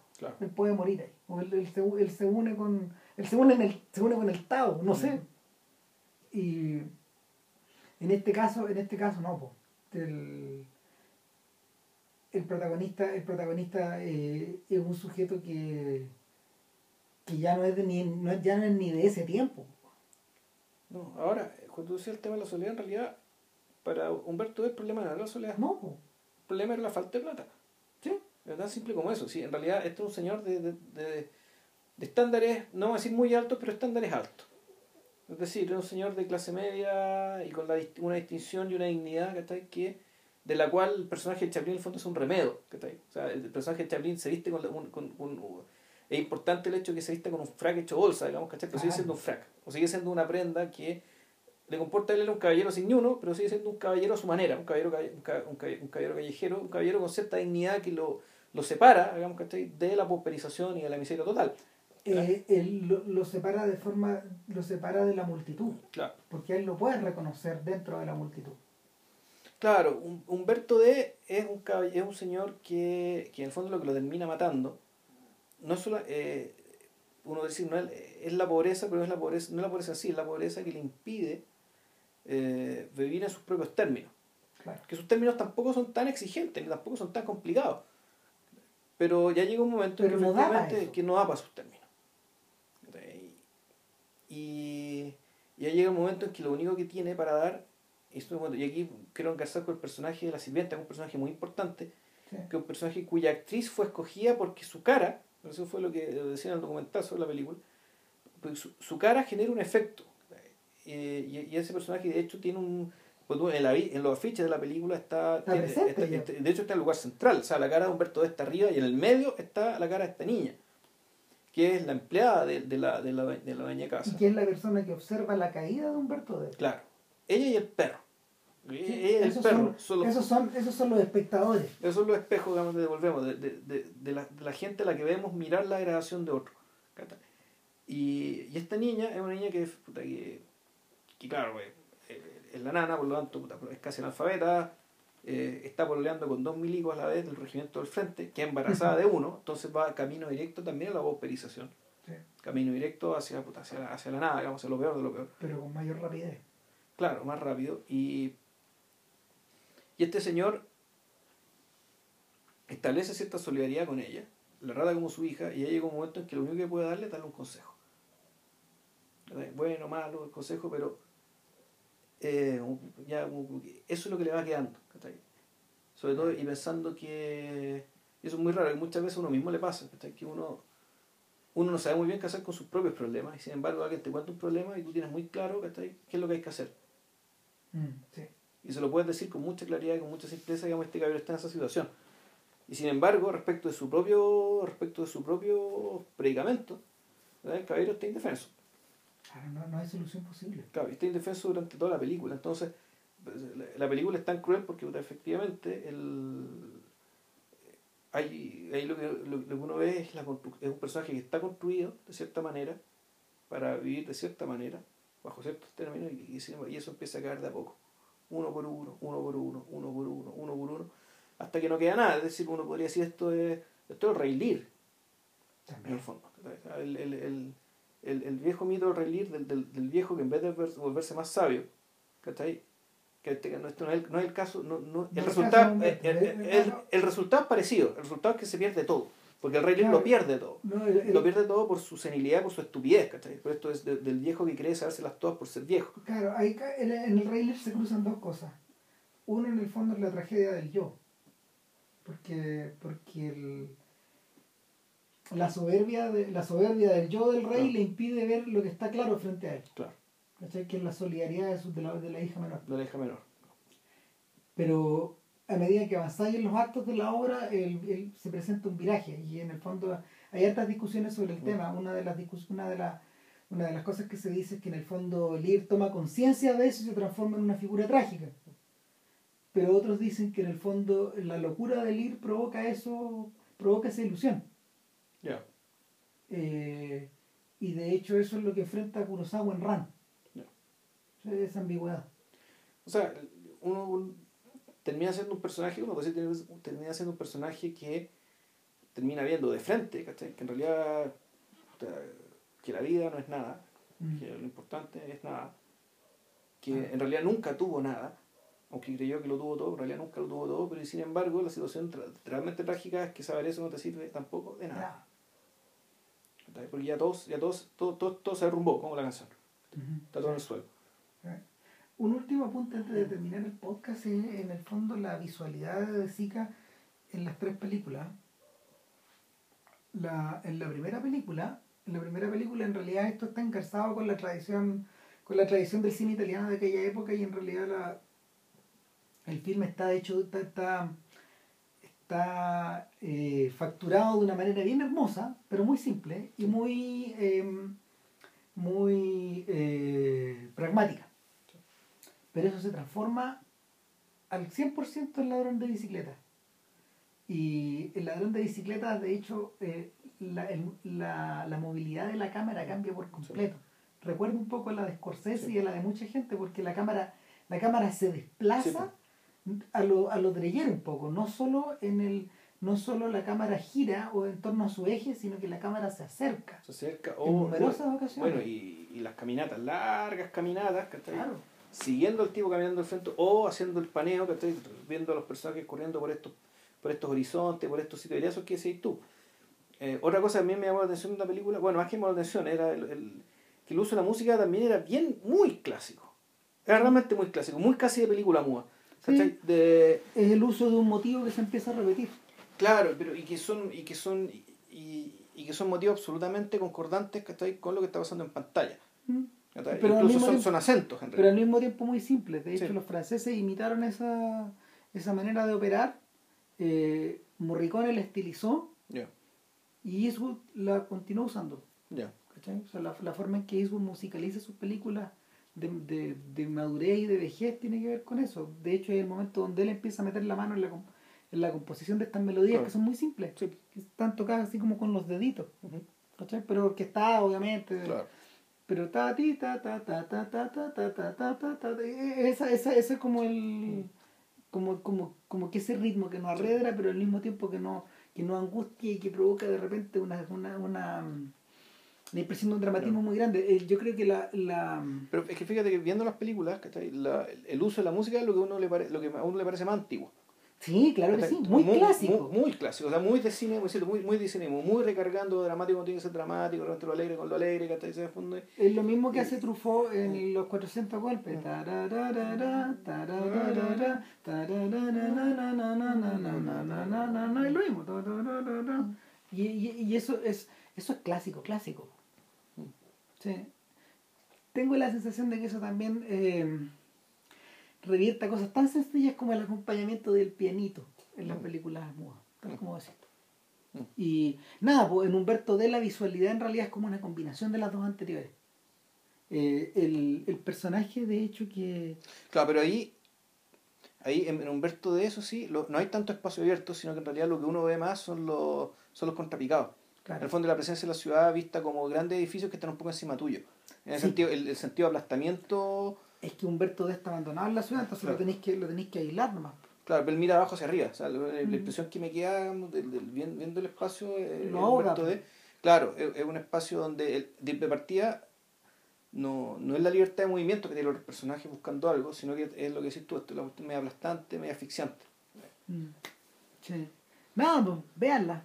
Vean, vean las tres películas eh, y vean otras tantas más. El Jardín de los Físicos Continua también bien buena, que es una de las últimas que, que hizo. Y, y nada más, el, para el podcast 199 ya está resuelto esto. Vamos a hablar de Nightcrawler Primicia Mortal, película que estuvo en cartelera, puede ser que todavía esté. Película que trató que la, que la trataron de, de candidatera al Oscar, y, y no resultó.